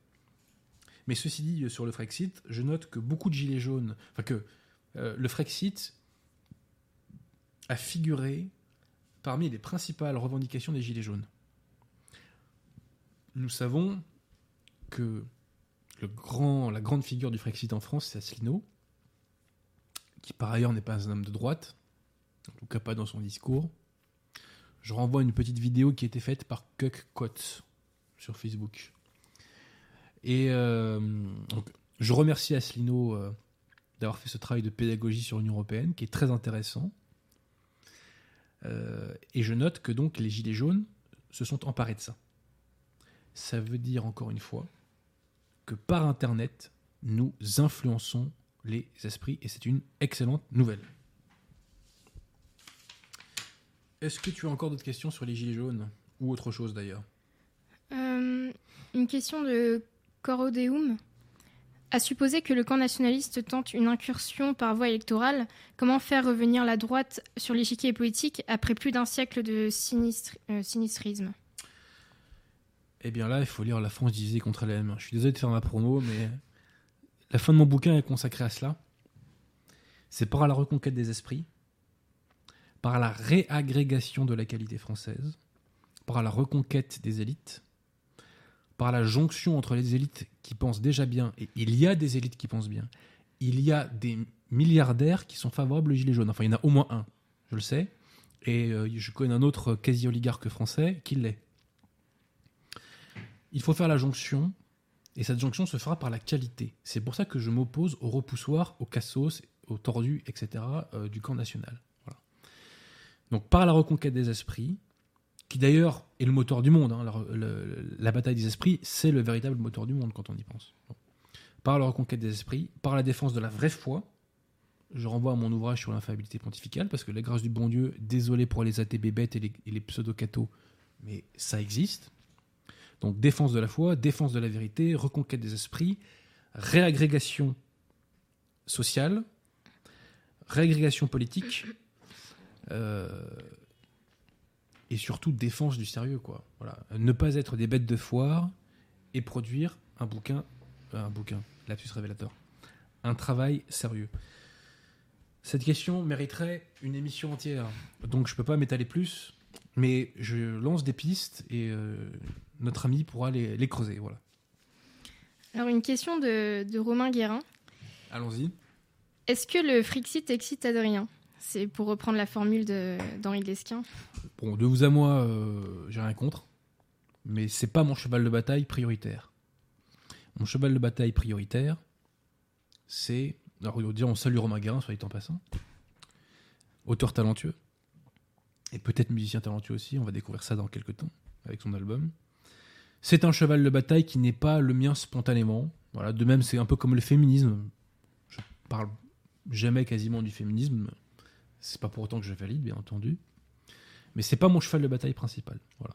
Donc, euh, si la France sort de l'Union européenne, personne ne sait vraiment euh, quelles seront les conséquences, si elles seront positives ou négatives. Il y en a qui font des conjonctures positives, d'autres négatives. Personne n'en sait rien. Voilà. Donc, j'ai rien contre. Ce qui est certain, c'est que moins Bruxelles aura de pouvoir, mieux ça vaudra. Et que si la France peut redevenir souveraine, ma foi, c'est pas plus mal. Euh, sachant que la France pourrait très bien être souveraine dans un autre contexte européen, dans un autre type d'Union européenne qui n'impliquerait aucun transfert de souveraineté. Mais moi, mon combat principal, c'est la reconquête des esprits, c'est la défense de la foi, c'est la refrancisation, c'est la destruction des mythes culpabilisants euh, liés à l'histoire de France, etc., etc., etc. Mais là, ce n'est que une question de subjectivité. Alors, une question d'André Vanville. Baudelaire et Flaubert ont été inquiétés par les moralistes catholiques devant la justice. La tradition catholique est-elle vraiment propice à la liberté nécessaire à la création? Ah mais attendez, euh, le magistère de l'Église n'est pas pour la liberté d'expression. Hein. Soyons très clairs là-dessus. Hein. le magistère de l'Église est favorable à la liberté d'expression du bien. Mais selon la doctrine de l'Église, l'erreur n'a aucun droit. Le péché n'a aucun droit. Le mal n'a aucun droit. Je renvoie à ce sujet les internautes à l'encyclique Libertas de Léon XIII. Voilà. Et d'ailleurs, euh, moi je suis favorable à la restauration de l'index, mais pour ça il faudrait que l'Église cesse d'être éclipsée. Et ça encore, malheureusement, c'est pas demain matin. Et euh, ça nous emmènerait très loin. Ça nous emmènerait très très très loin. Est-ce que tu as encore des questions? Euh, Non, pour l'instant c'est tout. Alors, dans ces cas-là, est-ce que Raphaël Leclerc est avec nous, cher ami? Je vais l'appeler.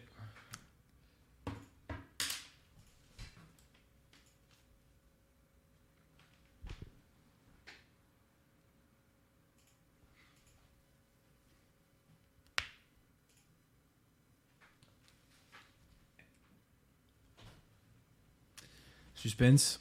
Mettez vos casques, Alors cela sonne. Alors Raphaël, est-ce que vous nous entendez? Est-ce que tu es avec nous Raphaël? Bon, tu sais que tu es en direct, hein Allez, pas encore, deux, secondes, elle y sera. Attendez. Merveilleux. c'est bon, voilà. C'est bon? Donc, ma chère Raphaël, oui. si j'ai bien compris, nous allons parler de navet, d'agriculture. Puisqu'on va parler de navet, puisque tu allais voir un navet cette semaine. Alors, euh, tout d'abord, euh, bonsoir à toute l'équipe, bonsoir à tous. Je suis très heureuse de vous retrouver ce soir. Euh, en effet, alors je suis allée voir un film, un film très important qu'il faut, qu'il faut absolument voir parce que il est très révélateur de notre époque, qui s'appelle La lutte des classes. Donc, c'est un film qui est sorti au mois d'avril. Et donc le sujet est une, un couple de bobos qui, qui de, euh, du vivre ensemble, qui déménage à Bagnolet et euh, qui, qui, connaît les joies du vivre ensemble. Euh, donc nous avons Sophia qui est d'origine maghrébine et qui est une brillante avocate et son compagnon qui est joué par Edouard Baird et qui n'est pas d'origine migrée et donc qui est lui-même un musicien anarchiste qui fait partie d'un groupe de rock euh, et dont un des, tubes les, les, plus connus euh, s'appelle euh, J'encule le pas. Donc nous nous retrouvons avec ces deux personnages et donc nous sommes confrontés à leur, leur aux, difficultés qu'ils rencontrent avec leur fils parce que donc son, son, fils, leur fils a des, des difficultés à l'école et est en but à une certaine violence.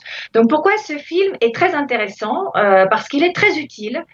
c'est pour ça que j'en parle.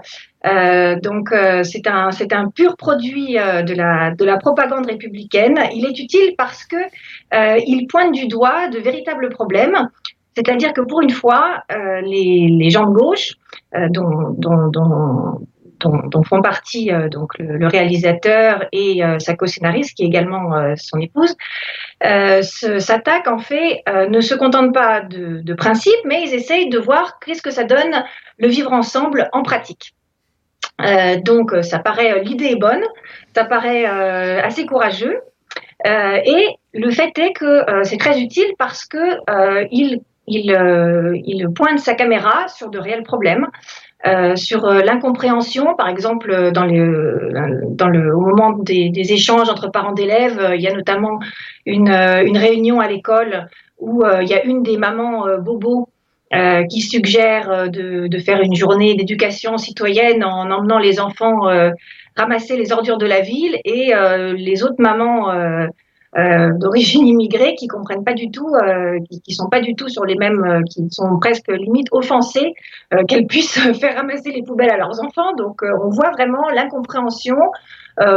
personne n'est vraiment responsable, hein, mais bon, il se trouve que c'est c'est cette société multiculturelle qui est tellement vendue par, le, bah, par le, système actuel, on voit que de fait, eh bien, elle ne fait pas société. Euh, également euh, le problème, euh, bon alors c'est mis de, manière grotesque. il y a un juif orthodoxe qui est le voisin du couple, qui a transformé sa maison pratiquement en bunker. Donc ce serait très drôle si malheureusement il n'y avait pas effectivement des, effectivement on le sait 80% des, juifs qui ont déserté la, Seine-Saint-Denis en raison justement des, des violences qu'ils subissent. Donc c'est l'intérêt d'utiliser euh, des thèmes extrêmement actuels, mais en même temps, euh, voilà, c'est le problème du film, c'est qu'ils sont absolument détournés. Et c'est ça qui est ravageur justement dans, ce film, c'est qu'ils prennent le problème complètement à l'envers. C'est-à-dire qu'ils considèrent que c'est la ghettoisation, la ségrégation de la société qui crée euh, le, manque de communication et qui crée les peurs Or, il faut bien se rendre compte, et on le voit d'ailleurs dans le film, euh, c'est bien l'inverse. C'est bien parce que les parents ont peur, et on voit d'ailleurs euh, voilà, les amis du couple qui, peu à peu, en douce, euh, retirent les enfants pour les mettre dans le privé. eh bien, on voit que c'est la peur qui crée la ségrégation et non pas l'inverse. Donc le film qui prétend traiter un problème social prend le problème absolument à l'envers. Donc, euh, en fait, euh, euh, alors les, auteurs se prétendent dans les interviews, par exemple, ils prétendent ne pas juger, ils disent on n'est pas là pour juger. Mais il est bien évident que c'est, le film est absolument farci de, préjugés, de, de, préjugés moraux et de, et de dogmes qui, euh, qui, qui, pousse le spectateur à, à, à penser d'une manière particulière. Notamment, euh, il y a euh, une scène récurrente dans le film qui est le trajet à l'école. Donc, on peut voir d'un côté euh, les gentils bobos fidèles à leurs principes qui sortent de chez eux à pied pour accompagner leur fils à l'école du quartier et euh, les méchants bobos hypocrites euh, qui ont un peu un regard fuyant, euh, qui font une, une, sorte de petite mine et qui prennent la voiture pour, pour, pour, pour, emmener leur enfant dans une école privée en, en, en, en violation des beaux principes qu'ils énoncent.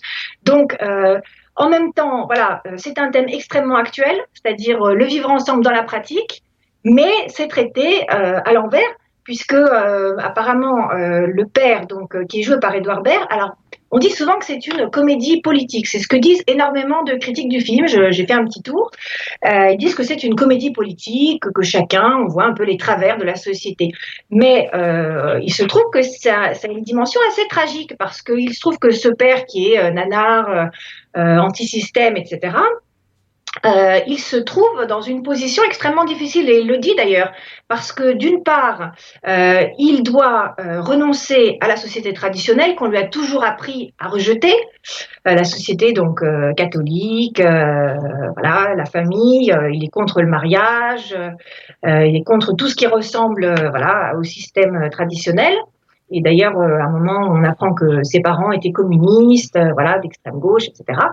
Euh, mais en même temps, euh, il voit très bien euh, dans, le, monde moderne, dans la société moderne telle qu'elle se présente à lui, que constamment, il se trouve en but à ses, propres contradictions et surtout qu'il est complètement impuissant par rapport aux difficultés de son fils. Et il le dit d'ailleurs, il dit je suis un père qui n'arrive pas à protéger son fils. Donc on sent une grande souffrance euh, de sa part, euh, qu'on peut, je pense, euh, alors ça c'est assez bien vu, c'est-à-dire que c'est, je pense que ça doit être le cas d'un certain nombre de, de, nos compatriotes qui se trouvent dans une situation où ils ne savent pas comment réagir, où ils sont pas en mesure de protéger leurs enfants, qui sont exposés à la violence, comme ça peut arriver dans certaines villes et dans certaines banlieues. Et euh, donc, euh, ce, personnage essaie de trouver un secours, de se sauver. Euh, donc, pour cela, il essaie différentes situations. Il essaie d'abord d'arranger la situation à l'école, mais les choses s'aggravent parce que, en, dénonçant ceux qui, ont tendance à l'agresser, leur fils est exposé à encore plus de menaces. Donc, échec. Ensuite, ils essayent à leur tour de voilà d'aller dans le privé pour, euh, auquel ils avaient renoncé depuis le début, mais finalement ils s'y résolvent et euh, ils n'y sont pas acceptés en raison justement de, de, ces chansons et des tendances nanar du père. Et également, euh, il essaye aussi de changer de, quartier. Et bon, finalement, il arrive, hein, il essaie de contourner la carte scolaire, mais finalement, il arrive quand même à changer son enfant d'école. Donc, c'est pratiquement, vous voyez, c'est même pas de la, c'est un film qui est de la propagande, mais plus que de la propagande, c'est vraiment un, film qui est une thérapie. C'est-à-dire, on apprend à quelqu'un euh, euh, comment il faut penser. C'est-à-dire, ce n'est plus euh, les, c'est une sorte d'assimilation à l'envers. C'est-à-dire qu'au lieu de penser que ce sont les immigrés qui doivent s'assimiler à l'école républicaine, c'est ce personnage qui doit s'adapter aux, mœurs, aux mœurs des, aux mœurs, de, aux mœurs contemporains. D'ailleurs, euh, constamment, on lui rappelle qu'il est trop méprisant, qu'il n'est pas assez ouvert, qu'il croit en rien. Donc, euh, petit à petit, euh, ce personnage apprend à, à, s'ouvrir et à, s'adapter à d'autres mœurs, à renoncer à, ce à, quoi il croyait. Et d'ailleurs, à cet égard, c'est intéressant de comparer ce film avec, je ne sais pas si vous l'avez vu, Le plus beau métier du monde, avec euh, Gérard Depardieu qui était exactement sur la même, sur la même thématique, euh, qui était sorti donc en 96 et où par contre c'était on voyait bien euh, que euh, c'était encore euh, l'idée de l'assimilation républicaine. il y avait d'ailleurs l'élève, la chouchoute un petit peu de Depardieu, qui était une jeune maghrébine et qui, était studieuse et qui, arrivait à, faire de belles études et qui était la fierté de, de Depardieu, malgré tous les heures qu'il pouvait connaître dans son métier de prof de banlieue. Et donc, d'une certaine manière, euh, on restait euh, toujours dans l'idée d'une euh, assimilation traditionnelle. Or, dans ce film, c'est tout à fait le contraire. notamment, on a la grande parade métèque à la fin du film, auquel tout le monde, tout le monde participe. donc, d'ailleurs, ça ressemble à cet égard à, un film aussi. C'est toujours le même idée. Je ne sais pas si vous avez vu le film Qu'est-ce qu'on a fait au bon Dieu? Il y a eu donc qui est sorti en 2014, également en 2018, qui finit aussi. en 2018, il y a eu un deuxième opus et qui euh, finit aussi euh, par une fête où tout le monde euh, communie comme ça sur une. Alors en général, ça communie plutôt sur des danses africaines, etc. Donc tout le monde se retrouve sur ses valeurs. Donc on voit vraiment une sorte de, de, moule comme ça dans lequel les, les, spectateurs, finalement, le personnage principal et à travers lui le spectateur est tenu d'entrer euh, c'est-à-dire ce moule de la société culturelle. Et je trouve que c'est très intéressant euh, pour, euh, s'en rendre compte. pour se rendre compte de, ce, côté très très propagandiste du film, c'est que c'est quand on se pose la question de l'export du film, c'est-à-dire comment? Parce qu'un film, un petit peu, c'est un peu une vitrine toujours du pays.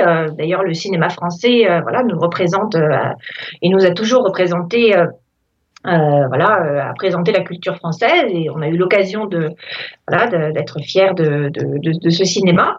Eh bien, euh, il se trouve que, que là, eh bien, on aura l'occasion de montrer à tout le monde à quel point la France est un pays absolument aveugle et, et, complètement farci de propagande, à tel point que j'en suis certaine, ce film euh, est absolument incompréhensible pour des pays euh, qui ne subissent pas le conditionnement que nous subissons.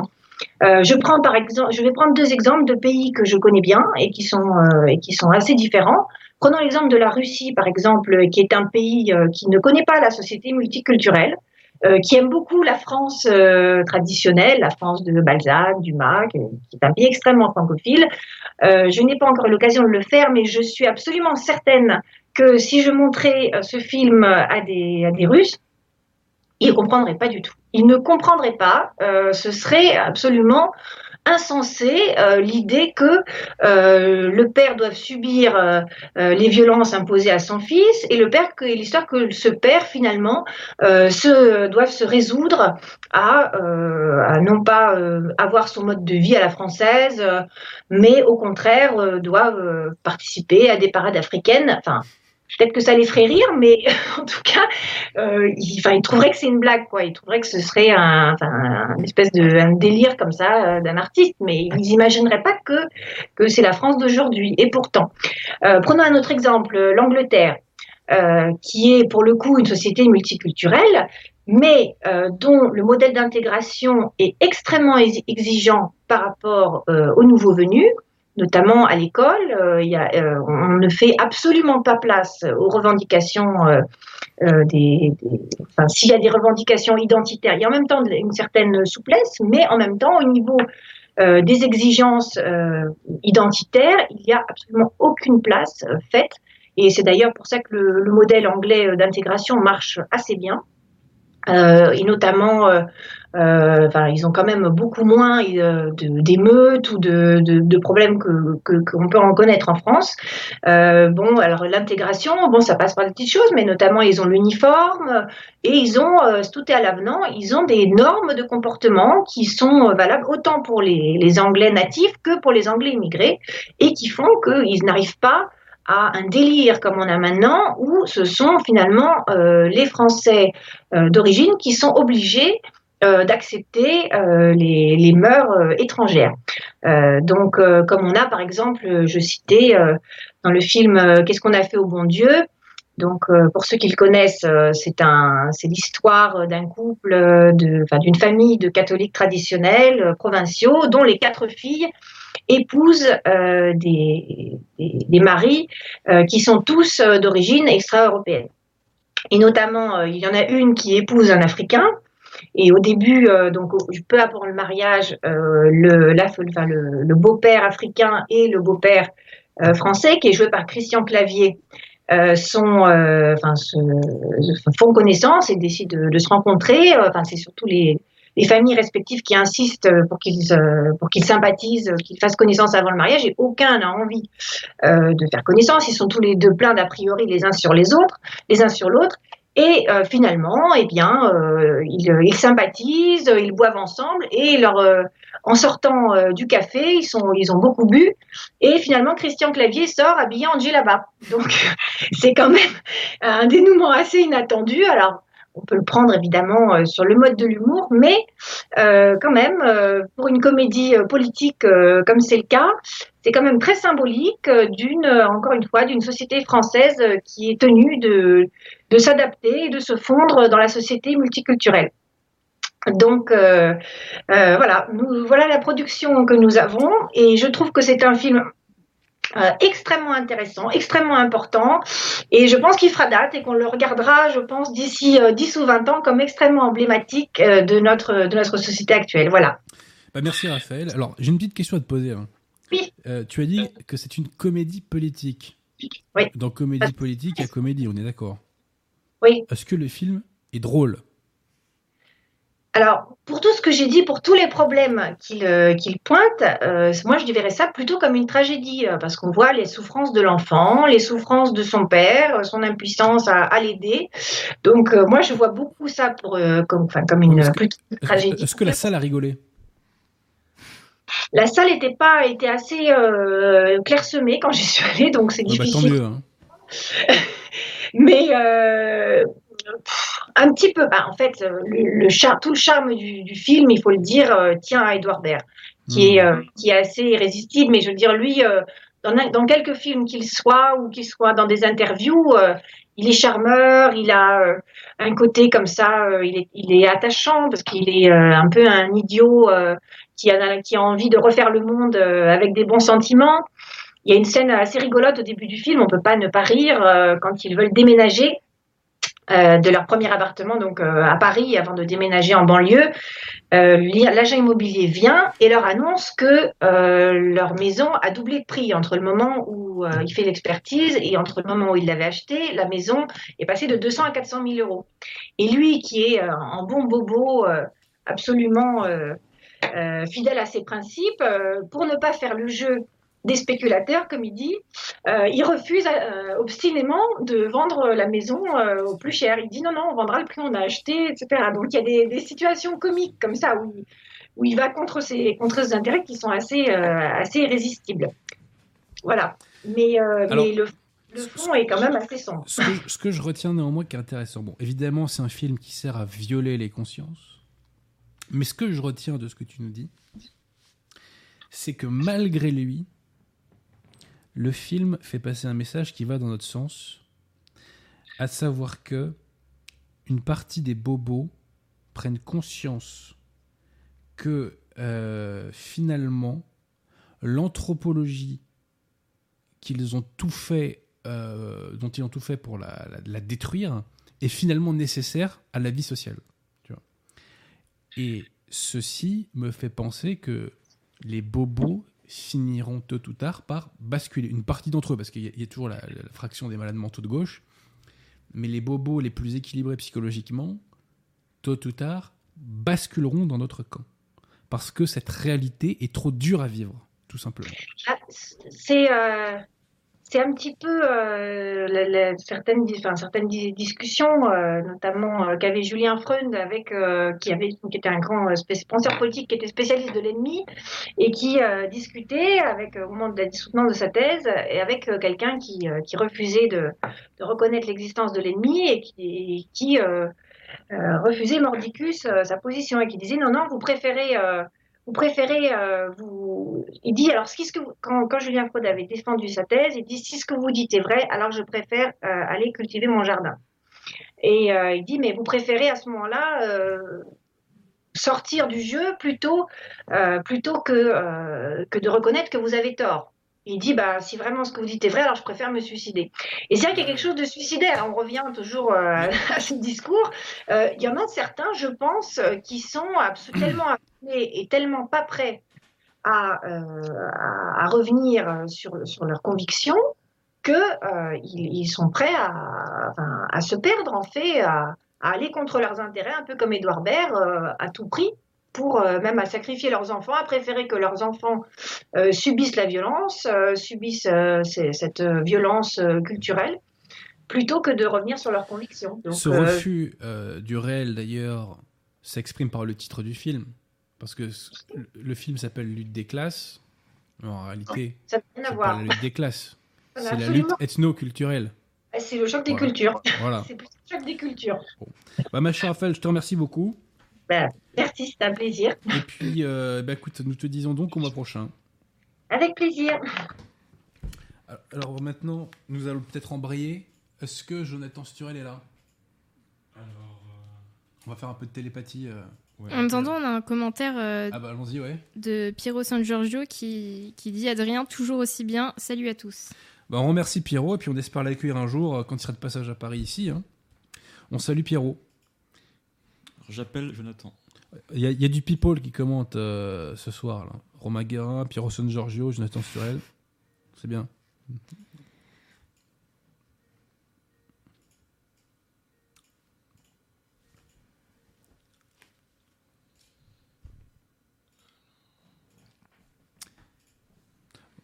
On vous entend, Jonathan, on vous entend. Vous êtes là? Écoutez, je vous entends aussi. Oui, oui, je suis là. Impec. Vous êtes là aussi? Ouais, ouais, c'est bon. J'ai une petite différée, mais. Ah. Euh, non, non, c'est bon. Bah, J'y vais ou vous préférez que je patiente ou quoi? Non, non, non, c'est bon, je pense Non, que euh, tout le monde nous bon. entend maintenant. Donc je crois que vous allez nous parler de Gaston Leroux ce soir. Ah, Vous croyez bien Parce qu'effectivement, je vais vous parler de Gaston Leroux. Je des vous pouvoirs de télépathie, donc je. C'est c'est Ah. assez stupéfiant. Ouais. D'une série de livres de Gaston Leroux qui s'appelle. Alors, le titre ne fait pas rêver, je vous préviens tout de suite. Ça s'appelle Chéri Bibi. Alors, Chéri-Bibi. C'est vrai que ça paraît étrange comme nom. De Gaston Leroux. Donc, Gaston Leroux, c'est pas un nom qui parle à beaucoup de gens. Pourtant, à peu près tout le monde a entendu parler de ces deux romans les plus connus. Enfin, surtout un, Le Fantôme de l'Opéra. Tout le monde connaît. Alors, pas pour le livre en lui-même, mais pour les inquantifiables adaptations télé, bandes dessinées qui, en a résulté. Donc, c'est l'auteur du Fantôme de l'Opéra, c'est l'auteur des aventures de Rouletabille, euh, le mystère de la Chambre jaune, etc. C'est lui, Gaston Leroux, c'est de lui dont on va parler de, son livre. Parce qu'effectivement, Gaston Leroux, ça ne s'arrête pas au Fantôme de l'Opéra et à, à Rouletabille. Il a une bibliographie finalement assez copieuse lorsqu'on regarde la bibliographie de, la bibliographie de Gaston Leroux. Dans cette bibliographie, il y a tout un tas de petits romans, alors je mets de très gros guillemets au mot petit, petits romans, je veux dire, ce ne sont pas des, grosses sommes comme Les Misérables, comme etc. Ce sont des petits romans qui se lisent assez vite et assez facilement, qui sont généralement, enfin, généralement, qui sont systématiquement d'excellente facture, mais qui sont hélas complètement tombés dans l'oubli, exactement comme Chéri Bibi dont je vais vous parler, qui n'est pas à proprement parler un roman, c'est plutôt, en tout cas dans sa forme initiale, c'était pas un roman. Vous savez, comme à cette époque-là, le, genre littéraire populaire ou policier s'était diffusé un peu au compte-goutte par épisode, par feuilleton dans, dans, la presse en fait. Et c'est comme ça que Chéri Bibi a été diffusé dans un premier temps. Par la suite, il y a eu des recompositions qui ont donné lieu à des livres. Et euh, celui qui aujourd'hui voudrait lire Chéri Bibi, eh bien, aurait la possibilité d'acquérir les aventures de Chéri Bibi en cinq tomes, poche, notamment réédité dans les années 70. Euh, Chéri Bibi, ça commence, la diffusion commence en 1913, oui, on est toujours un peu dans les mêmes époques, hein. on est un peu l'époque Arsène Lupin, époque Le Grand Maulne, etc. C'est une époque que j'affectionne particulièrement à Moi aussi. égards, et notamment au, au, point de vue littéraire. Ça s'étale sur à peu près une dizaine d'années, avec des intervalles creux, donc c'est pour vous dire que c'est une longue fresque. C'est une longue fresque, et vous allez voir que lorsque vous avez le produit fini, c'est effectivement une longue fresque, mis bout à bout, on est sur du 1000, peut-être 1500 pages, donc ça va vous occuper euh, un petit moment. Euh, je veux tout de suite signaler qu'il existe, avant de parler du livre en lui-même, enfin de l'histoire du livre, qu'il existe une réédition dans la collection bouquins de Robert Laffont. Je pense que vous connaissez cette excellente collection bouquins, ces espèces de très gros livres avec du papier extrêmement fin qui généralement publie des grosses sommes. C'est généralement très bien annoté avec un gros appareil critique. Ça permet aussi de rééditer des, petites perles qu'on qu qu qu croyait perdues. Et donc, Chéri Bibi, voilà, pour ceux que ça va intéresser après ce que j'en aurais dit, ils peuvent aller voir du côté de la collection bouquins. Mais avant, il faut poser la question de savoir pourquoi je vous parle de Chéri Bibi de Gaston Leroux. Bah pour plusieurs raisons. Euh, les deux principales sont évidentes. D'abord, c'est génial, c'est passionnant. Et ensuite, c'est pas très connu. C'est voire complètement inconnu. Et parfois inconnu, y compris de ceux qui connaissent Gaston Leroux. Y compris de ceux qui ont lu, par exemple, Le Fantôme de l'Opéra, qui connaissent un peu Gaston Leroux. Chéri Bibi, alors Gaston Leroux est tombé dans une relative désuétude aujourd'hui, mais à l'intérieur de la désuétude de Gaston Leroux, il y a Chéri Bibi qui est dans une désuétude encore plus grande. Je ne sais pas pourquoi, je ne me l'explique pas, mais en tout cas, c'est une des raisons qui font qu'il faudrait en parler. Sur Chéri Bibi, il n'y a pas un million de trucs à dire. Je vais simplement vous résumer la trame du livre, enfin la trame des livres, la trame de la fresque, et vous allez comprendre qu'en quelques mots, en quelques secondes, on peut donner tout à fait envie de le lire. Chéri Bibi, donc c'est un personnage, c'est le nom du personnage, c'est le nom du héros. Il s'appelle Chéri Bibi, c'est un forçat. Il a été condamné au fer pour un crime qu'il n'a pas commis. Il est amené au début du récit avec d'autres forçats au bagne de Cayenne, parce que ça se passe, on a parlé de 1900, euh, début du XXe siècle, on est encore sur le bagne de Cayenne. Donc un bateau emmène Chéri Bibi et d'autres forçats euh, au bagne de Cayenne. Euh, il va se passer quelque chose d'assez fou euh, à l'intérieur de, ce bateau, c'est parce qu'en fait Chéri Bibi est un personnage absolument légendaire. Et la façon que Gustave, euh, Gustave, je me trompe souvent, que, Gust, que Gaston Leroux a d'introduire le personnage de Chéri Bibi dans Chéri Bibi est absolument génial parce que pendant les plusieurs dizaines de pages qui commencent le récit, on ne voit pas Chéri Bibi, on ne l'entend pas, mais on fait beaucoup euh, parler les personnages sur lui. Donc ça crée une espèce de climat pré-légendaire au personnage de Chéri Bibi qui rend l'arrivée du personnage en lui-même absolument spectaculaire. Parce qu'effectivement, c'est un personnage légendaire dans, dans, la presse. Il a défrayé la chronique. C'est la terreur des policiers, c'est la terreur des juges. Et il fait l'admiration des autres bagnards. Il va prendre la tête de ces bagnards à bord du bateau et ils vont se soulever, en fait. Et ils vont prendre le contrôle du bateau et prendre la place du personnel de bord et des agents pénitentiaires. Ces derniers vont se retrouver dans les cages à leur place et eux vont revêtir leurs costumes, enfin leurs uniformes si vous voulez. Et donc toute la scène qui consiste à, à décrire la prise de contrôle du bateau par les bagnards est absolument géniale. Et ceux qui ont lu le, fantôme de l'opéra comprendront à quel point euh, enfin, sauront, savent que Gaston Leroux est un, est un, véritable maître pour les retournements de situation. Donc, c'est décrit avec, euh, avec génie, avec brio. C'est décrit comme Gaston Leroux.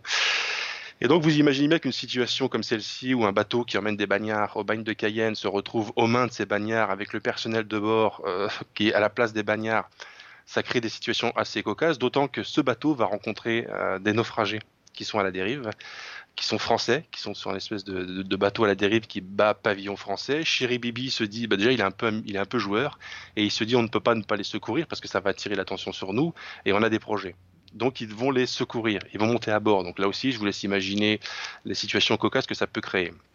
D'autant que parmi les naufragés recueillis, il y a un homme qui s'avère être un ennemi de Chéri Bibi, un homme qui a épousé la femme que Chéri Bibi aimait et qu'il n'a pas pu épouser à cause du crime dont il a été accusé, qu'il n'a pas commis, qu'il l'a donc fait s'éloigner et qu'il l'a envoyé au bagne. Et là, Chéri Bibi, mais qui n'est plus Chéri Bibi à ce moment-là, qui est le commandant de bord, ce que l'homme ignore, se retrouve à bord avec cet homme-là.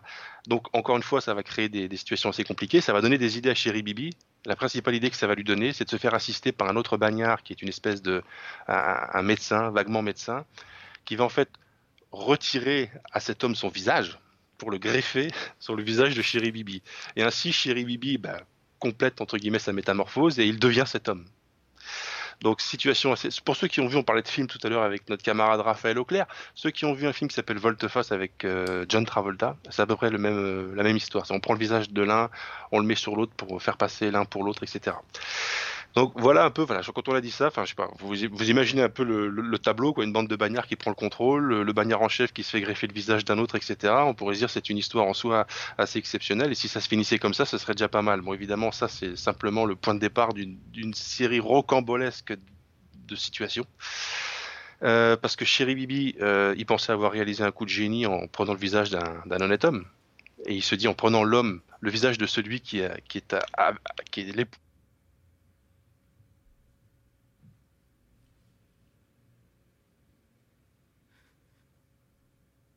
le visage de l'homme qu'il a pris. Souvenez-vous, il y a quelques secondes, je vous ai dit qu'il avait été accusé d'un crime qu'il n'avait pas commis. Ça veut dire que quelqu'un d'autre a effectivement commis ce crime, puisque le crime, lui, a eu lieu.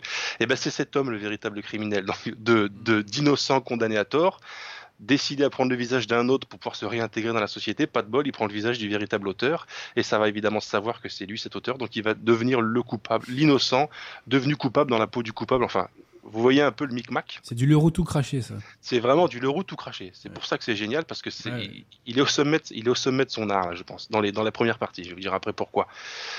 Bon, je vous laisse imaginer le désastre. Hein. Donc, il change de visage, il se retrouve, euh, il va retourner en France. Il va retourner en France parce que toute la partie 1 se passe sur le bateau, mais après il y a la partie 2 qui est gigantesque au même titre que la partie 1. Euh, c'est donc du Gaston Touleroux. Pourquoi? Parce que c'est une succession de scènes géniales, de situations hallucinantes, de suspense et de coups de théâtre retournement de situation. Et là, j'en reviens à ce que je disais tout à l'heure. Ceux qui ont lu les aventures de Rouletabille, qui ont lu le fantôme de l'opéra, savent à quel point Leroux est un génie pour créer des situations invraisemblables, des, des, coups de théâtre et des retournements de situation complètement imprévus. Moi-même, qui ai l'habitude un peu de lire, y compris ce genre de livre, je vous garantis que la façon qu'ont les événements de se dénouer, je ne vois absolument jamais rien venir. Ouais, c'est tellement, c'est du génie à chaque fois parce que chaque situation en crée de nouvelles, chaque problème en crée de nouvelles, etc. C'est vraiment très fort. Donc euh, voilà, voilà un peu la, thème, la trame. Maintenant sur le livre Chéri Bibi, il faut quand même que je le dise d'entrée de jeu, c'est une littérature qui se veut de divertissement. Donc ce ne sont pas des romans psychologiques, ce ne sont pas des romans à thèse, si vous voulez. C'est c'est pas fait pour réfléchir. C'est pas la prétention de l'auteur. Hein. C'est pas pour rien non plus qu'il a été catégorisé entre guillemets dans la littérature populaire. On imagine que c'est une littérature qui ne fait pas réfléchir et qui est uniquement basée sur le divertissement. Ça n'empêche que le livre aborde des thèmes qui sont tout à fait capables de, bah, de nourrir une réflexion chez le lecteur. Comme je dis, le lecteur qui ne voudrait qu'un divertissement, il trouvera son compte. Celui qui voudrait du divertissement et de la réflexion, il trouvera son compte aussi. Parce qu'il y a plusieurs thèmes qui sont abordés, des thèmes qui peuvent nous intéresser, des thèmes qui, ont, qui tiennent à la morale, par exemple. Bon, bah déjà, il y a celui de l'erreur judiciaire, j'en ai parlé. Mais il y a aussi le thème de la fidélité en amitié, il y a aussi le thème du sacrifice, le thème de la persévérance, de la persévérance, mais aussi de l'acceptation devant son sort. Je veux dire que le refus de la fatalité, parce que c'est tout le monde, quand la fatalité est contre soi, on a envie de, refuser la fatalité, mais en même temps l'aveu de son impuissance devant cette fatalité. Chéri Bibi et d'autres, plusieurs fois, bah, sont mis en échec et ils consentent à reprendre leur état de bagnard. C'est-à-dire qu'ils se résignent à une espèce de réalité qui est liguée contre eux et, ils s'y font en fait. D'ailleurs, à ce titre, il y a plusieurs personnages de, la trame qui restent liés du début à la fin. Donc il y a des histoires d'amitié qui n'arrivent pas à se dénouer, c'est relativement émouvant, et c'est l'illustration de ce genre de sentiment qui, si vous voulez, qui, lorsqu'on a traversé les mêmes galères, enfin j'espère que ça n'est jamais arrivé à, nos auditeurs, mais lorsqu'on a, on a éprouvé la vie, lorsqu'on est passé par des épreuves extrêmement difficiles avec d'autres, ça crée un genre de, de connexion presque, de, relations qui sont ensuite très difficiles. À... C'est pour ça que des gens qui ont fait leur service militaire en un temps où faire le service militaire c'était assez compliqué, sont restés liés à vie parce qu'ils sont passés par une fois qu'on a 18 ans puis qu'on doit faire du terrain et peut-être un peu la guerre. Lorsqu'on a été euh, appelé en Algérie en même temps, bon bah ça crée des liens absolument euh, très solides et c'est aussi l'un des thèmes qui est abordé par Leroux. J'allais encore dire Gustave, hein, c'est quand même invraisemblable, par Leroux dans ses livres faut quand même que je précise une chose parce que Victoire nous a fait remarquer qu'il y avait, en tout cas tout à l'heure dans le public, euh, Pierrot San Giorgio. J'ai vu récemment une vidéo de Pierrot où il disait que en écoutant notre émission, il avait eu l'idée de donner à son fils, je crois, ou à sa fille, enfin à ses enfants, euh, à lire euh, Arsène Lupin. Tu as bien fait, Pierrot il a bien fait, sage décision, mais enfin, il faudrait pas la rééditer avec euh, Chéri Bibi parce que c'est vraiment pas de la littérature de jeunesse, pas du tout. On y trouve quand même des scènes de violence, des scènes difficiles, des scènes de crime, des scènes d'horreur. Il hein. faut quand même s'attendre à ce qu'il y ait ce genre de choses dans, dans Chéri Bibi. Donc, à mon avis, il vaut mieux tenir vos, vos enfants à distance. Mais si vous êtes adulte et que vous avez à peu près la tête sur les épaules et que vous aimez lire, vous aimez l'aventure, vous aimez les rebondissements, vous aimez la belle plume populaire, eh bien, il n'y a aucune hésitation à voir. Chéri Bibi, c'est fait pour vous. Eh ben merci mon cher Jonathan. Alors tout d'abord, euh, je vais reprendre une de vos phrases. Gaston Leroux est un génie. Oui. C'est un génie de la littérature française. Un pur... il, est, il, est, vraiment extrêmement fort. Ouais. C'est enfin, sûr que c'est très fort. C'est-à-dire que vous savez, il y a du genre de, il y a le genre de, de, de romans qu'on va écrire sur la base de la pure inspiration, et il y a des romans comme Le Fantôme de l'Opéra et plus encore le, le, Mystère de la Chambre jaune, qui sont des romans dont on devine évidemment qu'ils ont été extrêmement travaillés, extrêmement étudiés, où chaque mot, chaque phrase, chaque personnage, mmh, chaque, chaque scène, au moment où elle arrive, a un rôle fondamental dans le déroulement du récit. Donc c'est pour ça qu'on on a tendance à dénigrer la littérature populaire en donnant l'impression que c'est une littérature bâclée ou une littérature au rabais. Bah alors le fantôme de l'opéra ou alors le mystère, les aventures de Rouletabille qui sont catégorisées comme étant de la littérature populaire sont extrêmement travaillées. On n'a pas du tout quelqu'un qui s'est mis devant une feuille blanche et qui s'est dit, qui s'est dit, faut pour pour gagner ma croûte, il faut que je livre un, un, manuscrit à mon éditeur. Ce sont des livres qui sont extrêmement travaillés, un immense plaisir à lire, qui doivent avoir été également un immense plaisir à écrire. Alors moi, Gaston Leroux, en plus, c'est un auteur qui a énormément compté dans ma vie. Euh, c'est l'un des tout premiers auteurs qui m'a touché, dès très jeune. D'ailleurs, je l'ai écrit dans la préface à Mon Dupin. Euh, et c'est un auteur qui a contribué à ma francisation.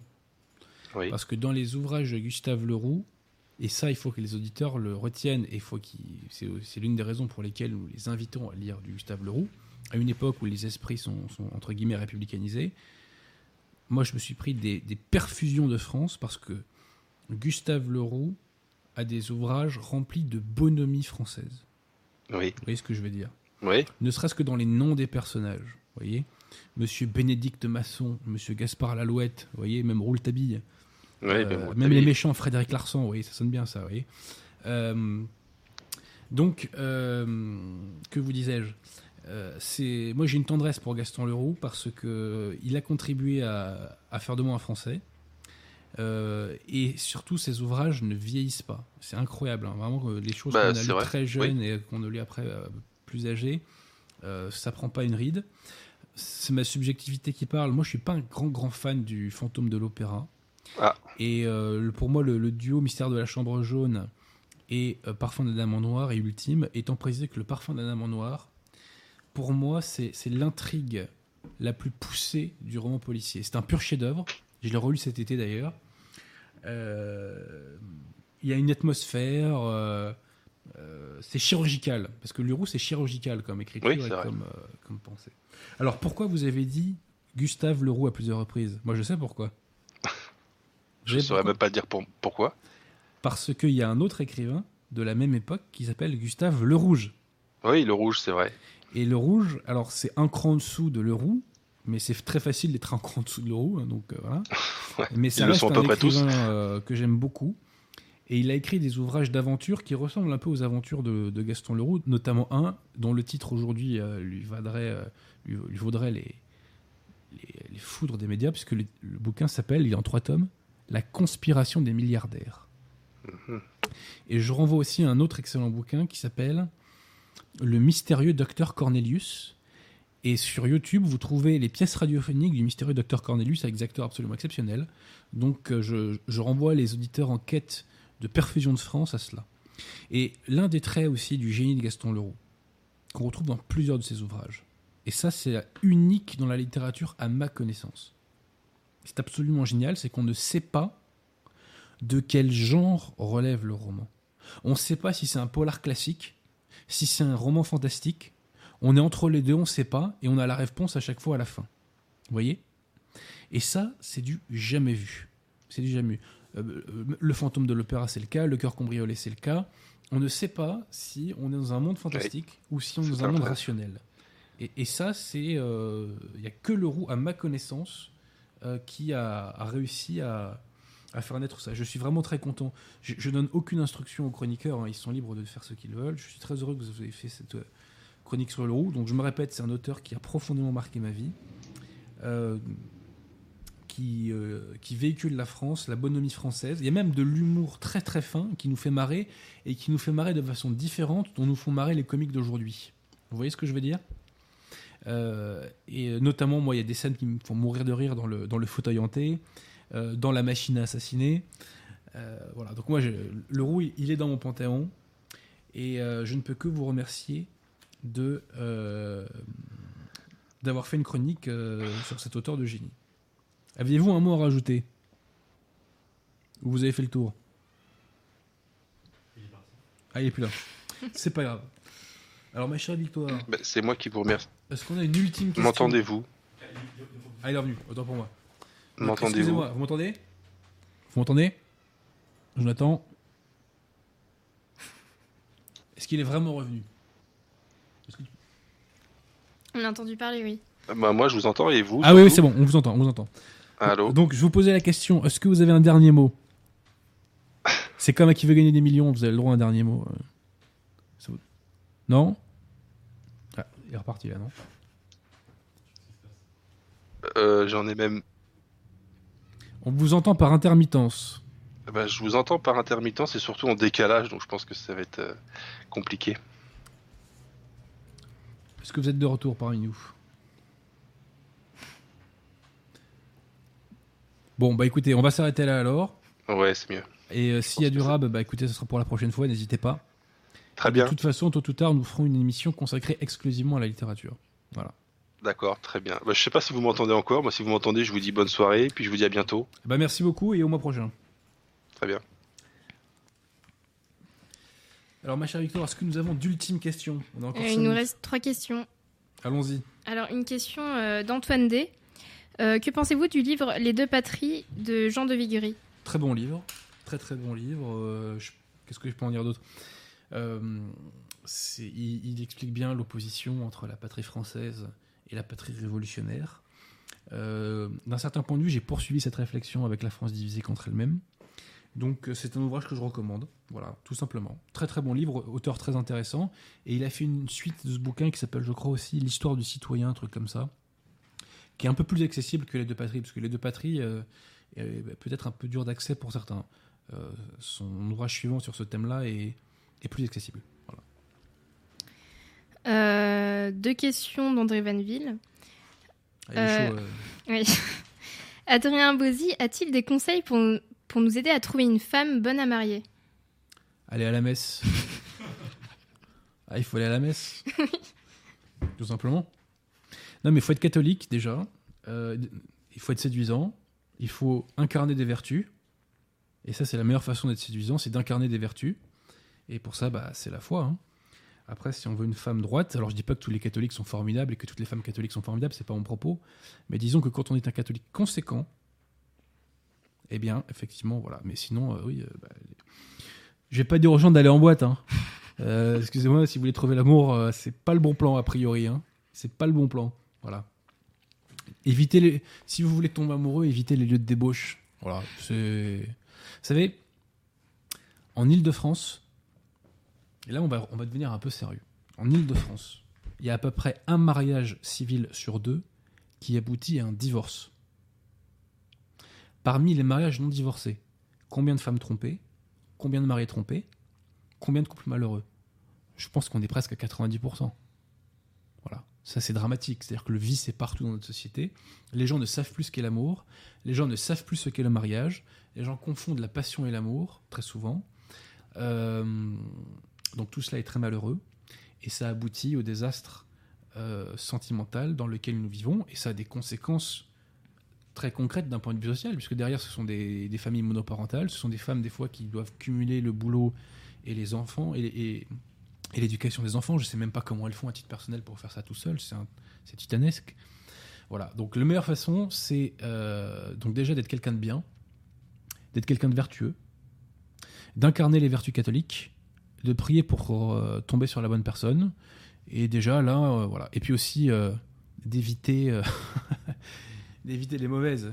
Et un jour, enfin, je sais que quelqu'un a dit à, à une de mes connaissances, un abbé a dit à une de mes connaissances, quand vous rencontrez une femme, essayez de savoir qui sont ses parents aussi. Voilà. Parce que des fois, il y a des. euh, comment vous dire Ça peut être un, un autre éclairage. Voilà. J'espère que j'ai été clair. Alors, euh, seconde question d'André Van, euh, Vanville. Un catholique peut-il voter pour Renaud Camus? Pour qui pour? Renaud Camus. On peut le faire, hein, mais bon, après. euh.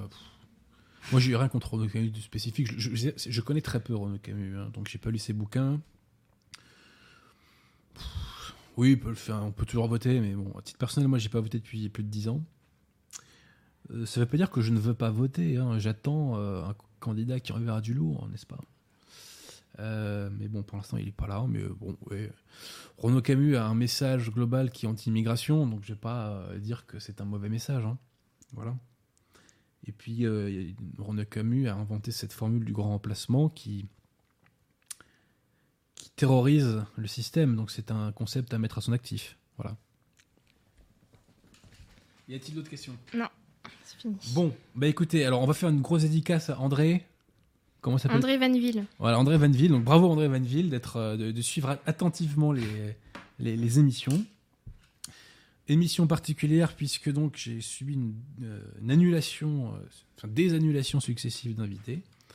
Le mois prochain, nous aurons sans doute un nouvel invité. Euh, et voilà, donc bah écoutez, je dis à chacun au mois prochain.